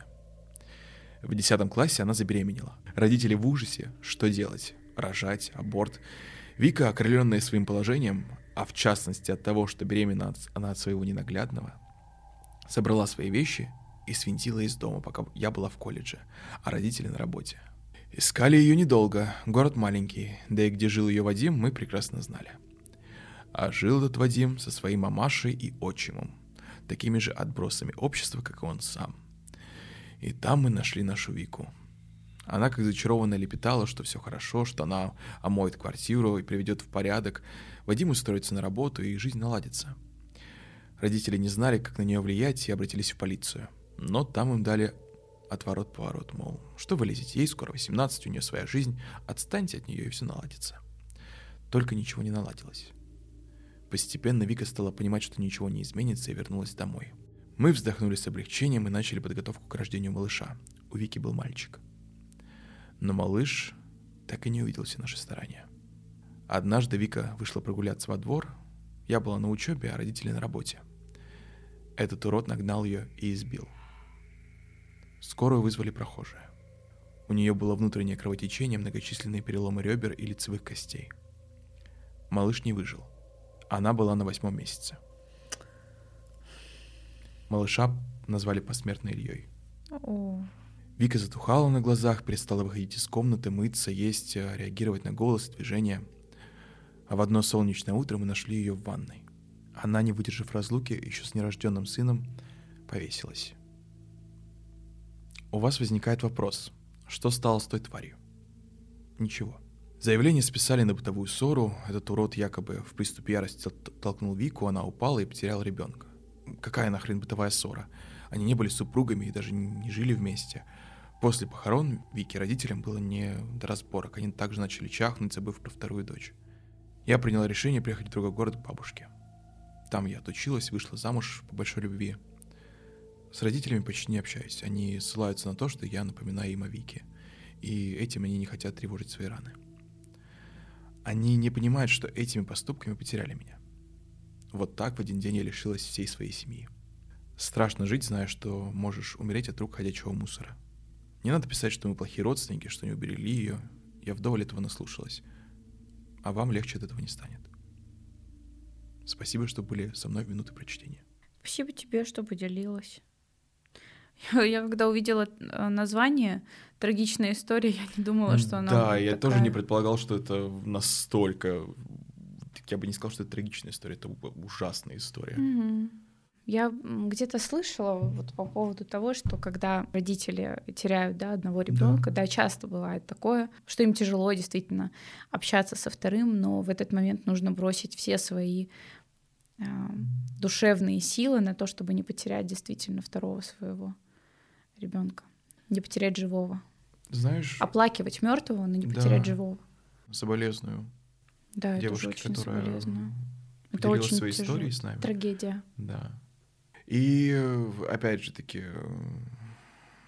знаешь, вот я часто говорю, что «Беременна в 16» — это не та программа, с которой вообще когда-либо стоит брать пример. Mm-hmm. Потому что это банально показывает, что «Зайка-лужайка» и прочее вот это все, оно до добра не доведет. И эм, когда, опять же, не совет, просто так полурекомендация. Когда вы начинаете свои какие-то отношения, я понимаю, что влюбиться очень легко, чувства, особенно в подростковом возрасте, они могут переполнить вообще просто абсолютно все, и хочется сделать ради любимого человека любую, даже самую, казалось бы, безумную мелочь. Прислушивайтесь к голосу разума человек не изменится, он не поменяется, он не станет ради вас лучше и так далее и тому подобное. Это никогда не работает. Человек, он уже такой, какой есть. Mm-hmm. Он может поменяться только ради себя. И то только когда он дойдет до мысли, что да, вот подобным образом жить нельзя, что нужно что-то менять, человек поменяется ради себя. Менять человека под себя — это очень глупая идея, потому что человек ради другого человека, ну, как мне лично кажется, опять же, не утверждаю, возможно, есть какие-то другие примеры, можете привести их в комментариях внизу, но человек ради другого человека никогда прям сильно настолько не изменится. Естественно, что у нас у всех разный абсолютно бэкграунд, да, вот э, нам, как мне кажется, с Машей довольно сильно повезло, то, что у нас э, семьи, полные. еще полные семьи, да, и то, что у нас э, социальный уровень немножко другой, да, при взрослении был. Это все влияет на то, какими мы людьми выросли, то, что у нас были привилегии в том плане, что нам не приходилось склоняться там к алкоголю, что у нас были э, и школа, и там и друзья, и родители, к которым мы могли в целом обратиться, да, может, из mm-hmm. каких-то подростковых методов не обращались, но все же у нас были источники и платформа к нормальной жизни. Да, у многих да. людей такого нет, особенно которые живут в глубинке где-то, да, это же вообще прям бывает очень тяжело. Особенно, например, я не представляю, каково расти, когда у тебя родители алкоголики, да, или наркоманы, это же вообще просто дико, ну, для меня, по крайней мере. Да. Потому что я никогда не рос в такой среде, и я не могу даже ощутить, каково это. И мы, естественно, принимаем паттерны поведения своих родителей, да, потому что мы смотрим на это, будучи ребенком и взрослее, то же самое на себя проецируем. А здесь ситуация еще такая, знаешь, что ты не поможешь человеку, если он того не хочет. Она влюбилась в мальчика, и все, о чем она думала, это вот ребеночек, счастье, он исправится, он меня приголюбит, приголубит. Угу. На самом-то деле все обернулось самым худшим э, стечением, как говорится, обстоятельств, которым могло обернуться. И я вообще ни в коем случае никого не виню. Нельзя винить родственников в чьей-то там смерти. Конечно. Вы не могли предсказать, у вас нет дара предвидения, чтобы увидеть, что подобная ситуация вообще может произойти он подошел к ней там на улице, да, где-то или что-то произошло, и, собственно, вот эта ситуация произошла. Вы не могли этого предсказать никаким образом, поэтому это вообще не ваша ответственность. Опять же, я не представляю, каково родителям, наверное, потерять своего ребенка, это вообще очень страшно. Говорят же, да, вот, что вот э, родители не должны хранить своих детей. Да, да. Я вот просто не, ну, не могу тоже это представить. Мне кажется, это невероятно тяжело, потому что у моей мамы, например, была старшая сестра, моя тетя, она вот э, умерла от рака шейки матки. Когда мне было, по-моему, что лет 9, наверное. И я помню, что я маму, помню, типа неделю не видел. Uh-huh. Это родная сестра моей мамы, старшая, кстати, была. И вот тут моя мама стала старшей сестрой в этот момент, получается. Mm-hmm. И вся ответственность на том, чтобы там провести похороны, да, и все вот это остальное, это на ней. Потому что у моей мамы есть тоже мама, есть еще младшая сестра. А я помню, я тогда еще не осознавал этого момента, но я помню, что моя мама возила как раз-таки тетю Олю на химиотерапию. Поэтому потеря близкого — это в любом случае очень сильная травма, и я не думаю, что винить кого-то это целесообразно. Это не та ситуация, где вина — это она может довести до чего-то хорошего. Да. До вина вообще редко, на самом деле. Да, Ничего. может довести до чего-то приятного, да. на самом деле. Не так давно услышала, что, в принципе, вина и стыд, да, это те эмоции, которыми чаще всего нами люди руководят да. во взрослом возрасте. Но дело в том, что начинается и закладывается все еще в детстве, да. потому что это самые легкие рычаги давления, да, на ребенка. Пристыдить его и повинить в чем-то, что вот он виноват. Э, и, к сожалению, из-за того, что мы травмированы были этим в детстве, в итоге во взрослом возрасте точно так же на нас это очень сильно влияет. И это используется как рычаг давления. Вот. И это очень грустно. Но, наверное, от понимания того, что а, когда человек вас винит, он хочет вами управлять, оно очень сильно помогает. Я очень, правда, соболезную. Это просто ужасная трагедия. Ты когда начала заниматься со специалистом? Мне было 27. Вот, мне было 25-24. То есть в 25-24 ты уже наделал столько вещей, которые можно было, казалось бы, исправить, если у тебя не было всех этих травм эмоциональных. И с годами ты просто приходишь к состоянию уже какого-то получистого листа, помятого, mm-hmm. но ну, хотя да. бы адекватного. В 16 лет мне кажется, ни один человек не сможет воспитать ребенка, потому что по факту вы сами дети. Неважно, что вам говорят, ты мыслишь как взрослый, ты ведешь себя так, будто тебе не 16, а 26. Это все брехня. Мне тоже в подростковом возрасте часто говорили, что вот я мыслю там на 20 с лишним лет, что я вот такой вот взрослый, так я такую хуету творил таким дебилизмом занимался. Хотя казалось, Хотя что... казалось, да, что я просто вот я знаю все, и меня вообще ничему не учить. Этот опыт жизненный я уже впитал в себя, и вот делюсь им с вами. Нет, я точно таким же подростком был, просто с каким-то вот таким чуть-чуть завышенным мнением о себе. Если вам хочется там ребенка, любви, там свадьбы, всего этого, вы подождите, это никуда от вас не денется. Если вам там мальчик не сделал предложение, поговорите об этом. Вообще, самое прикольное, да, что мы можем делать как люди, это разговаривать. Такая прикольная тема, на самом деле. Всем рекомендую. Да, всем рекомендую, вы просто начинаете говорить о том, что вы чувствуете. Потому что чувствовать вину за свои чувства — это очень плохо. У меня такое тоже было. Потому что вот приходится извиняться за то, что я вот, вот в каком-то вот таком вот состоянии, каком обычно себя чувствую, например, да, или вот за то, что вот мне плохо, я не хочу извиняться за то, что мне плохо, я человек, мне бывает плохо. И я вот не хочу извиняться за то, что я чувствую, например, что вот в какой-то момент на ёбку вот это вот я учуял, я не да. хочу за это извиняться, потому что никогда меня еще мое, ну, чутье, не чутье интуиция какая-то, да, да, или вот третий глаз, кому что больше нравится, меня это не подводило, я чувствую это на ёбку. И, опять же таки, возвращаясь к подростковой беременности, я понимаю, план рождаемости. Но! Но! Не надо, пожалуйста, по крайней мере, в 16 лет. Угу. Потому что для ребенка нужно очень много денег. У меня на собаку уходит. И а ребенок это живой будущий человечек. И ваша задача как родителя не просто сфоткать его в Инстаграме, закрыть его лицо эмоджи, чтобы его не прокляли, да? И написать в статусе «Мама двух ангелочков». А ваша задача как родителя дать ему все, что нужно для жизни, и при этом постараться не сильно его травмировать. Я понимаю, что любая травма может передаться даже неосознанно, mm-hmm. потому что это поколенческое поведение может быть такое. Но ваша задача вырастить хорошего человека. Да.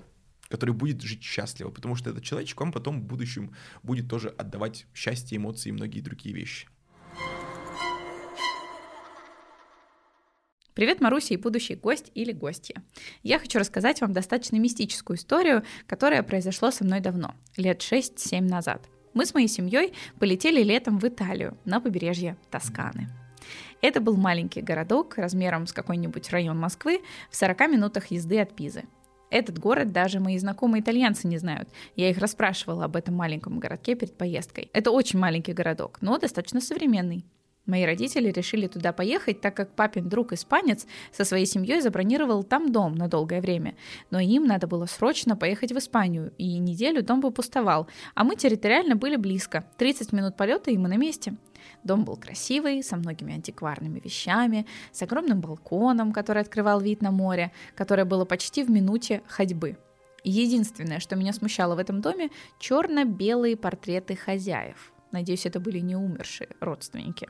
Типичные итальянцы редко меняют интерьеры своего жилища, и у них остаются разные зеркала, мебель и т.п. от своих пра-пра и прабабушек. В доме поместились все. У меня достаточно большая семья, для каждого была подготовлена своя комната.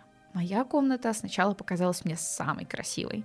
Но там было два старых страшных зеркала, которые находились друг напротив друга – меня не напрягал сам факт их наличия в комнате, меня очень напрягало то, что они были очень старые. Там даже были черные пятна, которые передавали всю антикварность этих зеркал. Они были расположены друг напротив друга, и когда я смотрела в одно, я также видела себя сзади в другом зеркале, и это вызывало у меня мурашки. Также я знаю, что через старые зеркала передается вся энергия людей, которые туда смотрели. В скобочках написано «я в это верю».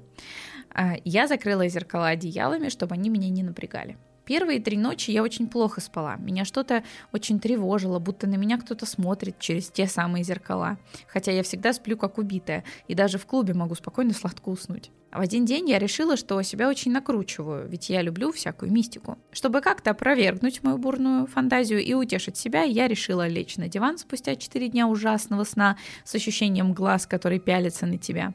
И, конечно, я легла именно на диван в гостиной. И, естественно, со включенным светом в коридоре. Это должно было спасти меня, но скрипящая моментами лестница, черно-белые портреты, старые вещички этого дома меня напрягали. Самое странное, что до этого в Италии мы были в похожих старинных красивых виллах, но меня это не напрягало. А тут, в первую ночь моего сна в гостиной, мне было спокойнее. Плюс ко мне присоединилась моя сестренка, она тоже не могла уснуть. Днем мне было спокойно в этом доме, но ночью он будто оживал. В последнюю ночь перед отъездом я опять спала в гостиной. Я не могла уснуть, будто на меня опять смотрит кто-то. Хотя в доме вся моя семья, с которой мне всегда безопасно, очень комфортно. Спустя долгое время я, наконец, засыпаю. В одну секунду я выхожу из долгого сна и резко открываю глаза. У меня ощущение, что кто-то просто бежит на меня, и внутренний голос будто кричит «Беги отсюда!». Я не смогла дальше уснуть и заплакала. Я ничего не говорила о своей семье, просто не хотела запудривать им информацией этой голову.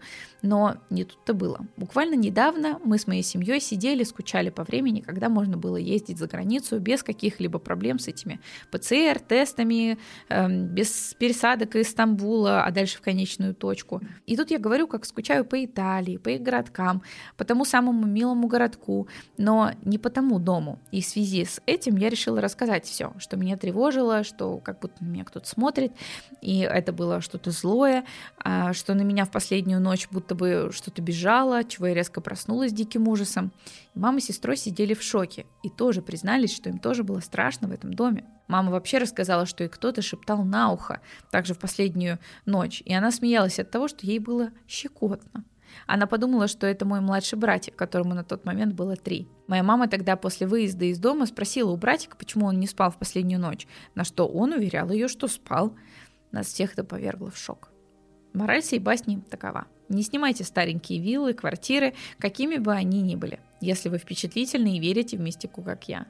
А также говорите своим родным и близким все, что вас тревожит, ведь вам это поможет и облегчит вашу тревогу. Казаться сумасшедшим дурачком легче, когда рядом есть такие же сумасшедшие дурачки. Угу. Это очень хороший совет. Как я уже говорил, главное говорить. Да.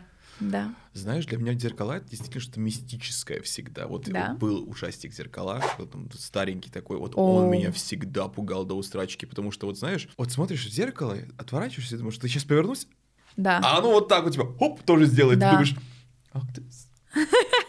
Если вдруг кто-то из вас не смотрел, есть э, фильм «Суспирия», есть старая версия, есть новая версия. Но там, по-моему, вот эта сцена одна с зеркалами, она в старом и в новом фильме есть. Просто в новом там снимается Тильда Суинтон, Дакота Джонсон, очень хороший актерский состав. И там есть одна сцена с зеркалом, где балерина, собственно, танцует, и вот там вот как раз вот пугающий момент. Посмотрите обязательно, очень такой напряженный фильм. А вот что касается Италии, боже, как я люблю Италию, как мне нравится, как это было прекрасно. Когда-то давно, пару лет назад, я мечтал о том, что, может, я все-таки поступлю на магистратуру в Италию. Этого, конечно же, не произошло, потому что я проебался с дуалинго. Но в Италии, где я был? Э, я трижды был в Милане, я был во Флоренции, я был в Венеции, я был в Риме и Ватикан, ну, как тоже часть Италия. Очень все там мне понравилось. Ну, Рим, конечно, грязноват. Как я мечтаю туда полететь, не через Стамбул. Очень красиво там, конечно, да. У меня была вообще жесткая такая романтизация Италии, когда я туда приехала, вот в 23-м году, получается, в мае. Я, конечно, кайфанула, потому что а, тут есть два варианта. Ты либо жестко разочаровываешься, либо да, вообще без памяти уже влюбляешься. Вот у меня второй раз. Второй вариант в смысле случился. А я вот как-то, знаешь, вот особенно во Флоренции я прям ощутил всю вот эту историчность Италии. Да. Оно все там такое красивое, все такое старое. А я так люблю все вот это старье историческое. Вот чем, сука, древнее, тем больше я буду кричать, ну мед! Мед! Медятина. Медятина, вот, вот это, сколько? Какой-то 14 век. Вот, вот мое вот это вот все. Причем э, Париж на меня такого впечатления никогда не производил. Вот когда я там был очень давно, типа лет 10 назад, Мона Лиза, я ее увидел, думаю, ну это что, все что ли? Ребят, ну как-то, блядь, Лео да Винчи, ну, я думал, там посильнее разъебчик будет на самом деле. А вот когда я увидел во Флоренции, там есть этот знаменитый вот этот, этот храм огромный, я просто его увидел, я охуел. Я стою перед ним и думаю, ёб твою мать, сколько тебе Давно тебе 17. Очень круто, на самом деле, потому что я вот реально любитель всяких древних исторических штук. Ну, это потому что я еще историк правого класса закончил, я историю вообще всегда любил. задрот по всем этим мифологиям, тоже включая вот эту греческую, итальянскую, все, что вот этот вот континент Европы был. Это все мое, обожаю вот просто. Да, да, да. Я Флоренцию не сильно помню. Я просто начал переключать, ты заговорила. Да. Повтори, пожалуйста, да. Да, да, да. Вива Италия, да. 12 баллов в Италии. А какие там музыканты? Монескин. Я Монескин слушал еще в девятнадцатом году, я еще помню, как... А, до Евровидения? До Евровидения, я помню, потому что я был а, в Милане, по-моему, тогда я был, и они выступали на площади, вот где Миланский собор, там был какой-то фестиваль, там еще, по-моему, Стинг, блядь, выступал, что ли. О. Да, ну до Стинга мы не дошли, но я помню, что я там был, и вот как раз Моноскин выступали, я такой, Офигеть. боже, какие-то итальянцы, какие-то такие интересные, немножко полуголенькие, как это все прикольно. И да, потом я знал, что они в X-Factor итальянском участвовали, там какое-то тоже место заняли, и я послушал их итальянские песни. Вот если вы итальянские песни Моноскин старые не слушали, блядь, Торна Касса, разъеб. Да, очень много итальянских артистов я, кстати, вот в, в те года слушал, потому что прям меня прям штырило. Мгм. Да. Спасибо за, за эту красивую картинку с виллой. А, маленький город, да, побережье, ну максимум минута ходьбы. Кстати, знаешь, какой вот э, мультфильм, не фильм, точнее, даже, Так. заставил меня прям захотеть вот, вот снова окунуться вот Так. в Италию. По-моему, он давно уже вышел, еще во время, времена ковида он выходил, этот мультик, называется он «Лука». А, Этот милый итальянский мультик, вот это побережье, тоже итальянцы с этими маленькими домиками, что там все вот это джелато и все остальное. Да. Если вы вдруг не смотрели, посмотрите, это такой прекрасный мультфильм, это вот просто Мне нравятся твои рекомендации на этом подкасте. Зеркала, Суспирия. И Лука. и Лука. Вот такие вот мы разные ребята, да, мы разные смотрим. Мне кажется, через фильмы и сериалы, да, когда я смотрел сериал «Медич», Повелителя Флоренции. Неплохой сериальчик, нормально. Мне кажется, через это как-то легче воспринимать э, дру- другие страны. И Да. хочется сразу вот, вот- Это как все раньше смотрели сплетницы и хотели вот нацепить этот водок, посидеть вот этот, Да. как Блэр Волдорф там на вот этих ступеньках. Gossip Girl. Госив Герл. Yeah, You know you love me. Любовь к Трукрайму. Хорошо или плохо? Привет, Маруся, ее гость или гостья. История, на удивление, жуткая и смешная. Произошла со мной буквально недавно. Предыстория. За неделю до этого события я смотрела видео девушки, которая жила в монастыре в детстве. И она рассказывала о том, как монахиням не хватает материнства в их жизни и про зверство в этом монастыре. И вот, как ни в чем не бывало, я иду в свою поликлинику. Надеваю свой самый бесовской свитер. Он черный с красными и белыми молниями и черные широкие штаны. Иду я очень рано, на улице очень темно, поднимаюсь на этаж, где мне нужно сдавать анализы. Беру талончик, и тут вижу ее. Монахиня, вся в черном одеянии, пристально смотрящая на меня. И я этому значения не придала, все-таки церковь тут буквально за углом. И вот она идет сдавать анализы. И я через два человека тоже захожу в этот кабинет. Выхожу с чувством выполненного долга, иду надевать куртку, шарф на лестничную клетку. А там все по лучшим канонам хорроров. Темно, неуютно, свет мигает, и монахиня в углу лестничной клетки. Я беззаботно надеваю наушники, куртку, и тут дело дошло до шарфа. И меня резко тянут назад. И я с испуганными глазами поворачиваюсь, смотрю, там та самая монахиня. Из-за музыки в наушниках происходит дезориентация в пространстве. Песня сама по себе останавливается, и я слышу фразу «Давай, я тебе помогу», сказанную со страшной улыбкой и блеском в глазах этой женщины. Я начинаю отнекиваться, мол, спасибо, но я сама разберусь. В торопях уже начинаю завязывать этот шарф, попутно слыша, как она говорит, что я делаю неправильно, и она мне лучше смогла бы его завязать. В следующий момент я уже бегу по лестнице на первый этаж.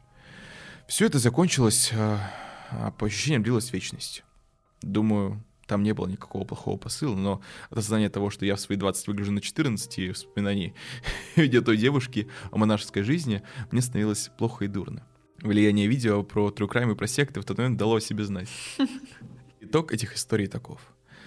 Ставьте свою утварь безопасно, это реально может спасти вам жизнь. Выбирайте врачей с умом, рационально оценивайте ситуацию, в которой вы находитесь. Лайтовенько, человенько, Да. приятненько. Хороший вопрос а, такой поднимается по поводу того, что любовь к трукрайму хорошо это или плохо. Я считаю, что любовь ко всему в целом это адекватно, но в мере. Э, Потому что все же параноидально может какая-то ситуация развиться. Моя любимая это перед сном, знаешь, э, листать видосики. Топ-10 самых страшных смертей. Да-да-да. Его Спокойной зажало в пещере. Я Да. такой, о май гад, yes! Когда в детстве мы рассказывали страшные истории, я вот не знаю, было ли у тебя такое, но вот как будто глаза тебя немножко подводили, и ты видел какие-то силуэтики. Вот ты смотришь на кучу вещей, и тебе кажется, что это какой-то дядька, там, не знаю, Мгм. Конечно. стоит, тому что-то вот в этом духе. Я думаю, здесь немножко работает то же самое, просто по-другому. Естественно, что нет ничего, как говорится, страшного от того, что вы любите true crime. Но да, возможно, некоторые ситуации вы просто чуть-чуть эскалируете так вот немножечко, mm-hmm. доводите градус немножко, да, тоже бывает. Но опять же, в хоррорах, да, до абсурда доводятся какие-то ситуации, да, и по сути, демонизируются многие моменты. Вот, например, э, казалось бы, нельзя же вроде умереть от э, солярия.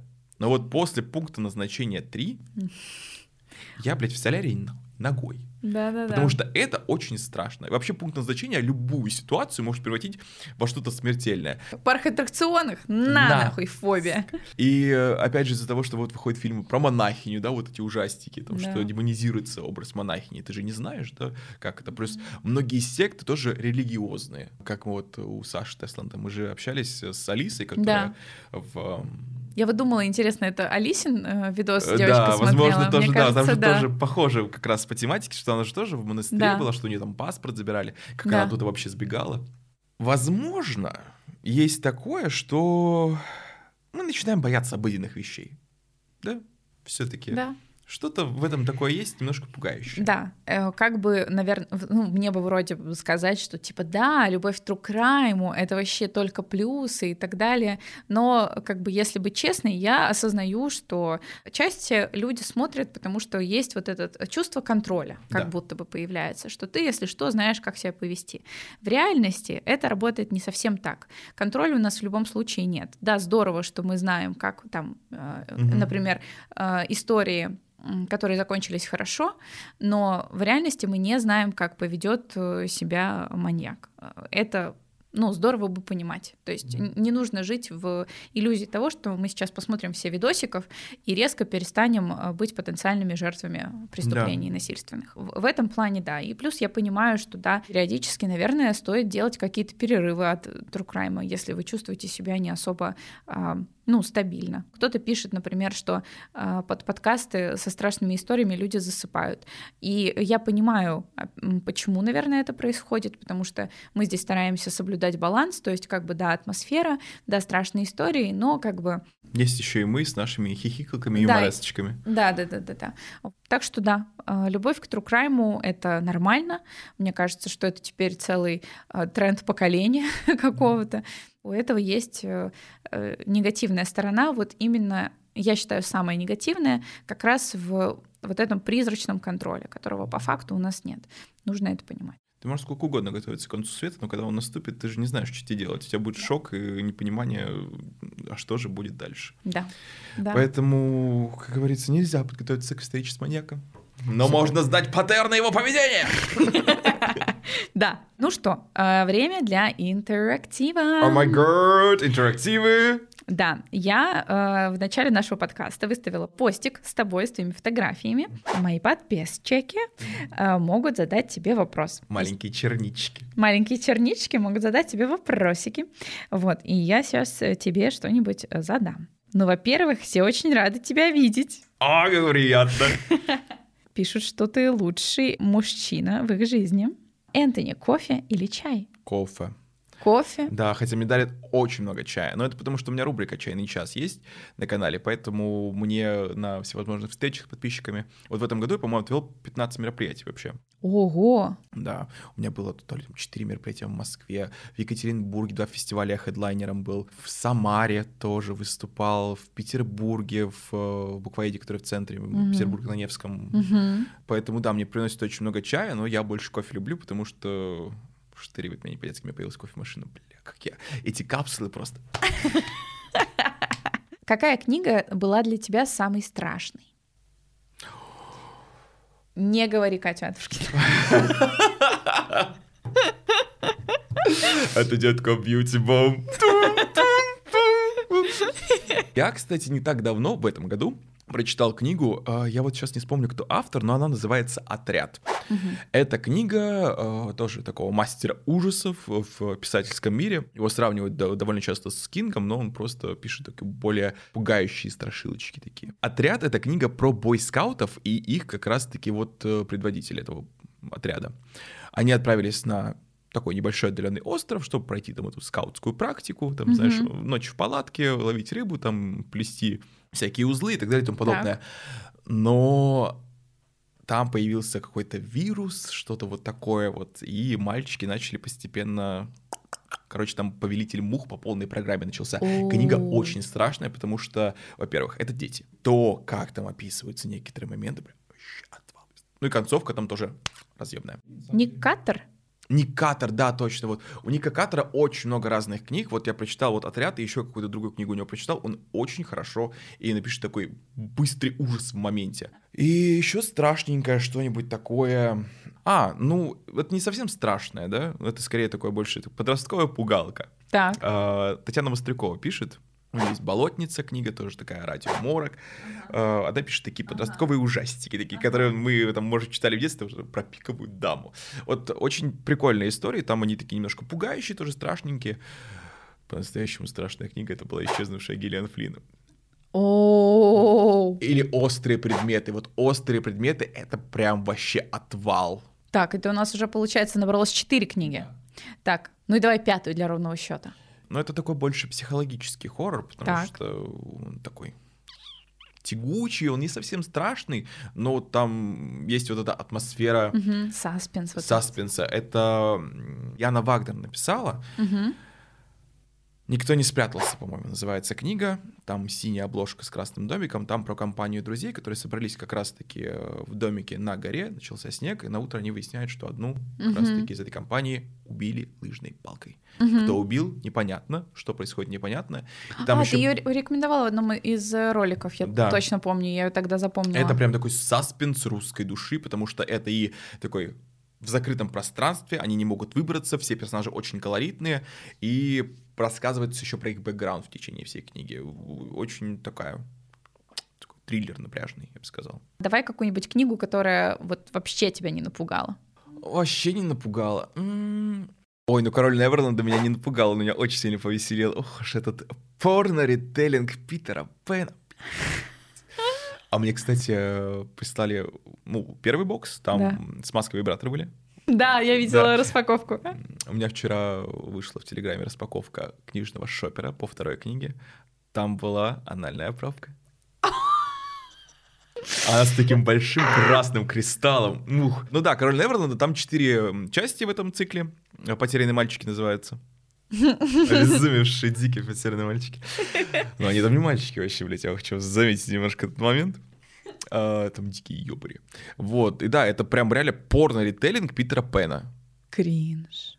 Ну, зато какой, там 10 страниц сюжета. Книжки тонюсенькие, они прям вот малюсенькие, тонюсенькие книжечки. Я книгу, по-моему, за два часа прочитал. И то у меня были перерывы на орание. Прелесть. Но вот если хочется почитать прям дикое вот поре, доли... Сюжет там, кстати, он вполне себе неплохой. Даже я замечу, что там есть сюжет. Но вот это дикое поре, блядь, это прям только наслаждаться и орать. Так, а вот еще такой вопрос. Как изменилась твоя жизнь за три года? Ой, нормально, она прилично изменилась. Я стал сукой и мразью. Прям такой... Да? Ну, в рабочих отношениях а. я учусь выстраивать прям серьезные границы, потому что я же весь такой добренький, блядь, вот этот вот. Ну, да, да, да, да, я всем помогу, я все могу. Вот это, да. и, и вас, и вам, и всем, блядь, угу. кроме себя. Я выстраиваю рабочие отношения с людьми. Не люблю, когда меня прокидывают. Не думаю, что кто-то в целом любит. Я стал очень взрослым за последние три года. Вот у меня все вот какие-то моменты, которые происходят в жизни, это все взрослость. Вот это вот познание того, почему мои родители никогда не были веселыми. Это знаешь, вот в этом году, кстати, потому что мы записываем этот выпуск перед Новым годом, а вы видите уже в будущем. Да. У меня в этом году нет совершенно никакого ощущения Нового года. Абсолютно. Я понимаю своих родителей, которые тоже такие, Новый год, да, блядь, похуй вообще абсолютно.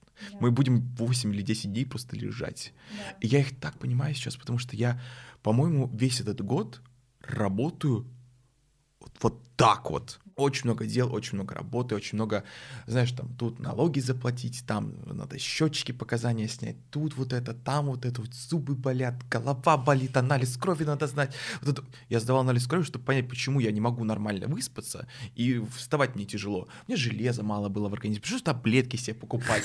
Да это просто трэш. И вот это а осознание железо еще фиг подберешь нормально. Подберешь вот это нормальное железо. Хотите вот это вот, оно израильское, я думаю, а какое лучшее? Они все стоят 1800.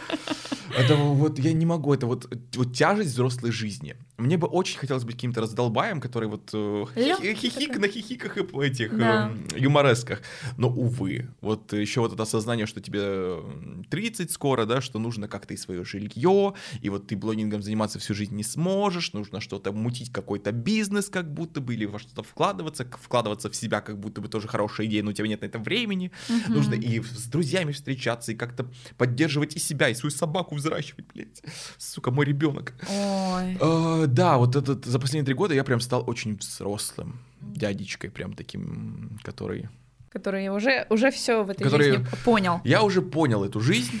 Тут вот есть вопрос, как ты относишься к паранормальным вещам и веришь ли ты в знаки судьбы? Я ко всему мистическому, как я уже сказал, паранормальному отношусь адекватно. Я не верю во все это, потому что, ну, как бы, я человек науки. Эм, даже когда вот исторические какие-то факты выясняются, да, что это все было наебка для уебка, блядь, я такой, я все знал. Я все знал. Когда дело доходит до каких-то вот таких вот необъяснимо, но факт вещей, меня это, конечно, все завораживает. Это прикольно. Можно, вот на примере, помнишь, что истории про двух девочек, которые отправились волонтерками в, да. собственно, и пропали? Можно да. сколько угодно строить мистику, что вот их там что-то это настиг какой-то призрак в джунглях. Если сложить детали, там все очень просто выходит. У Маши, кстати, есть видео на канале, посмотрите обязательно. Моя радость. Маш на видео посмотрите и книжку прочитайте. Она вот выходила, кстати, тоже в этом году про все это расследование. Можно все как будто бы логически объяснить, но верить во что-то такое тайна, правда где-то рядом. Вот это вот. Это прикольно. Знаки судьбы, я не могу сказать, что я в них верю, я скорее, я верю в карму. Мне кажется, что отдаешь мир, то и обратно и получаешь. Угу. Поэтому я ко всем всегда стараюсь относиться хорошо. Не потому, что я хочу подмазаться кому-то, а потому что я знаю, что у всех бывает трудный день, у всех бывает сложная жизнь. В какие-то моменты мы все хотим немножко так послать кого-нибудь нахуй, но я стараюсь себя сдерживать. Угу. Что, ну, вдруг человеку день испорчу, я не хочу такого. А в знаке судьбы, вот знаешь, когда вот что-то вот начинает не сходиться, вот что вот как-то против меня все идет, я думаю, ну, сука, вот, блядь, я вот на зло пойду и сделаю это, мрази.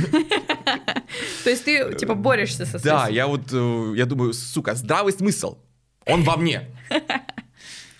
Поэтому не могу сказать, что я не верю в знаки судьбы, но вот если интуитивно я что-то чувствую, да, как говорят, вот это вот чувство в животе, вот что-то такое, какая-то наебка для уебка, как я люблю говорить, запах наебалов, любимый мой.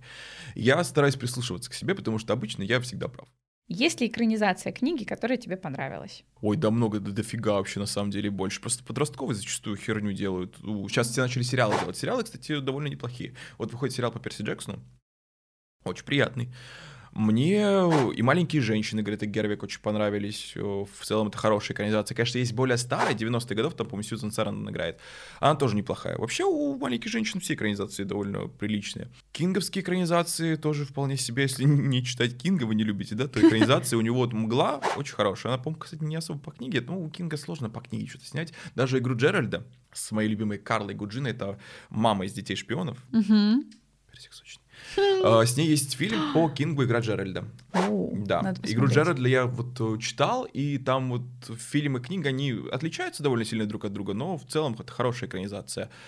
«Призраки дома на холме» сериал отличный, это экранизация тоже книги. Они сильно тоже отличаются друг от друга, но вот э, ответственный человечек за это. У него тоже есть несколько сериалов. Там «Призраки дома Блай», э, «Полуночное место». У него еще в этом году «Падение дома Ашеров вышло, который по Эдгару да. Аллану По. У него все экранизации пиздатейшие. Он очень хорошо обращается с э, оригинальным материалом. Класс. А не как с Ведьмаком обращается нынче.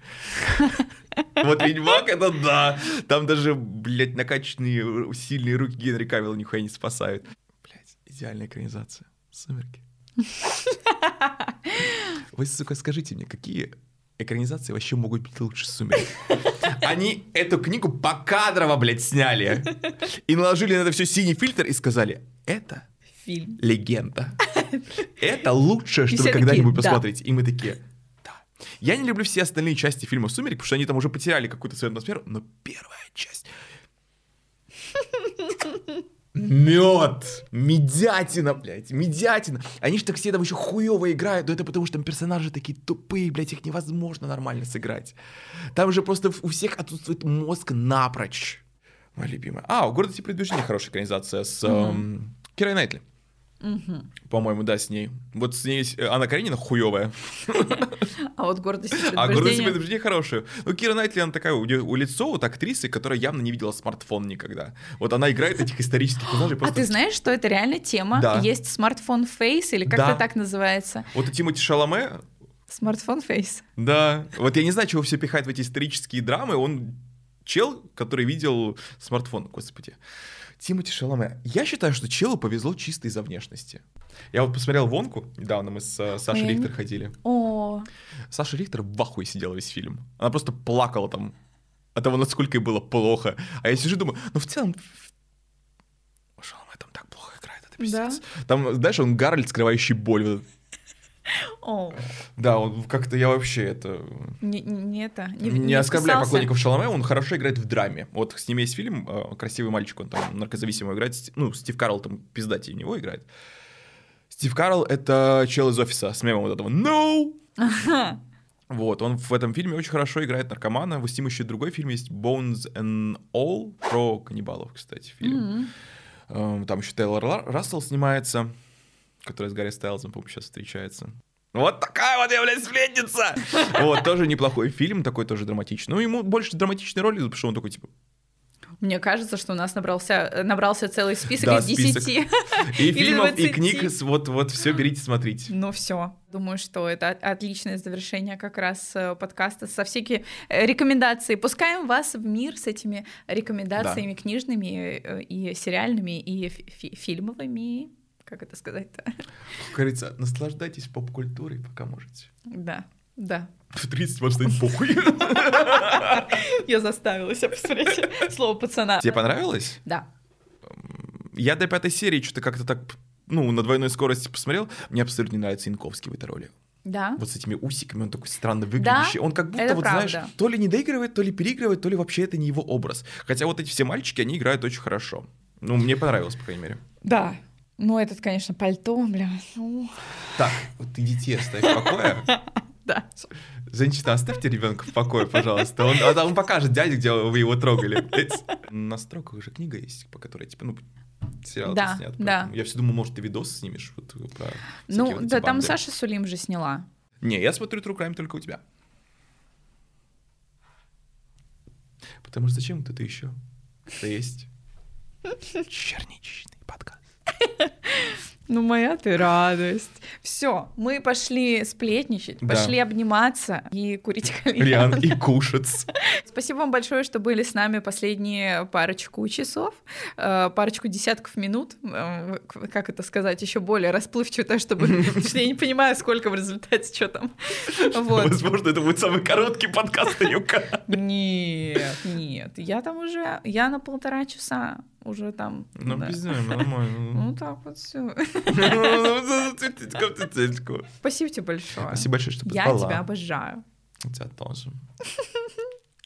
И вас я тоже всех обожаю. Кстати, если вы хотите отправить свои истории, чтобы мы их прочитали, пожалуйста, отправляйте по адресу ваши истории собака inbox.ru.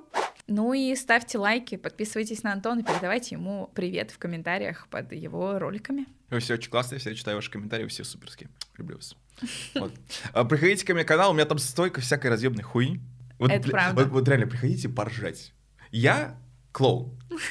Делаю клоунские вещи. Но так смешно. Вы закачаете. Я еще начал Это монтажу правда. нормально обучиться. Я теперь делаю мемы из своих видео. Охуенные ролики да. вообще. Я смотрю, я обожаю. Вот. Ну все, мы вас по-прежнему очень сильно любим, целуем и, конечно же, обнимаем. Thank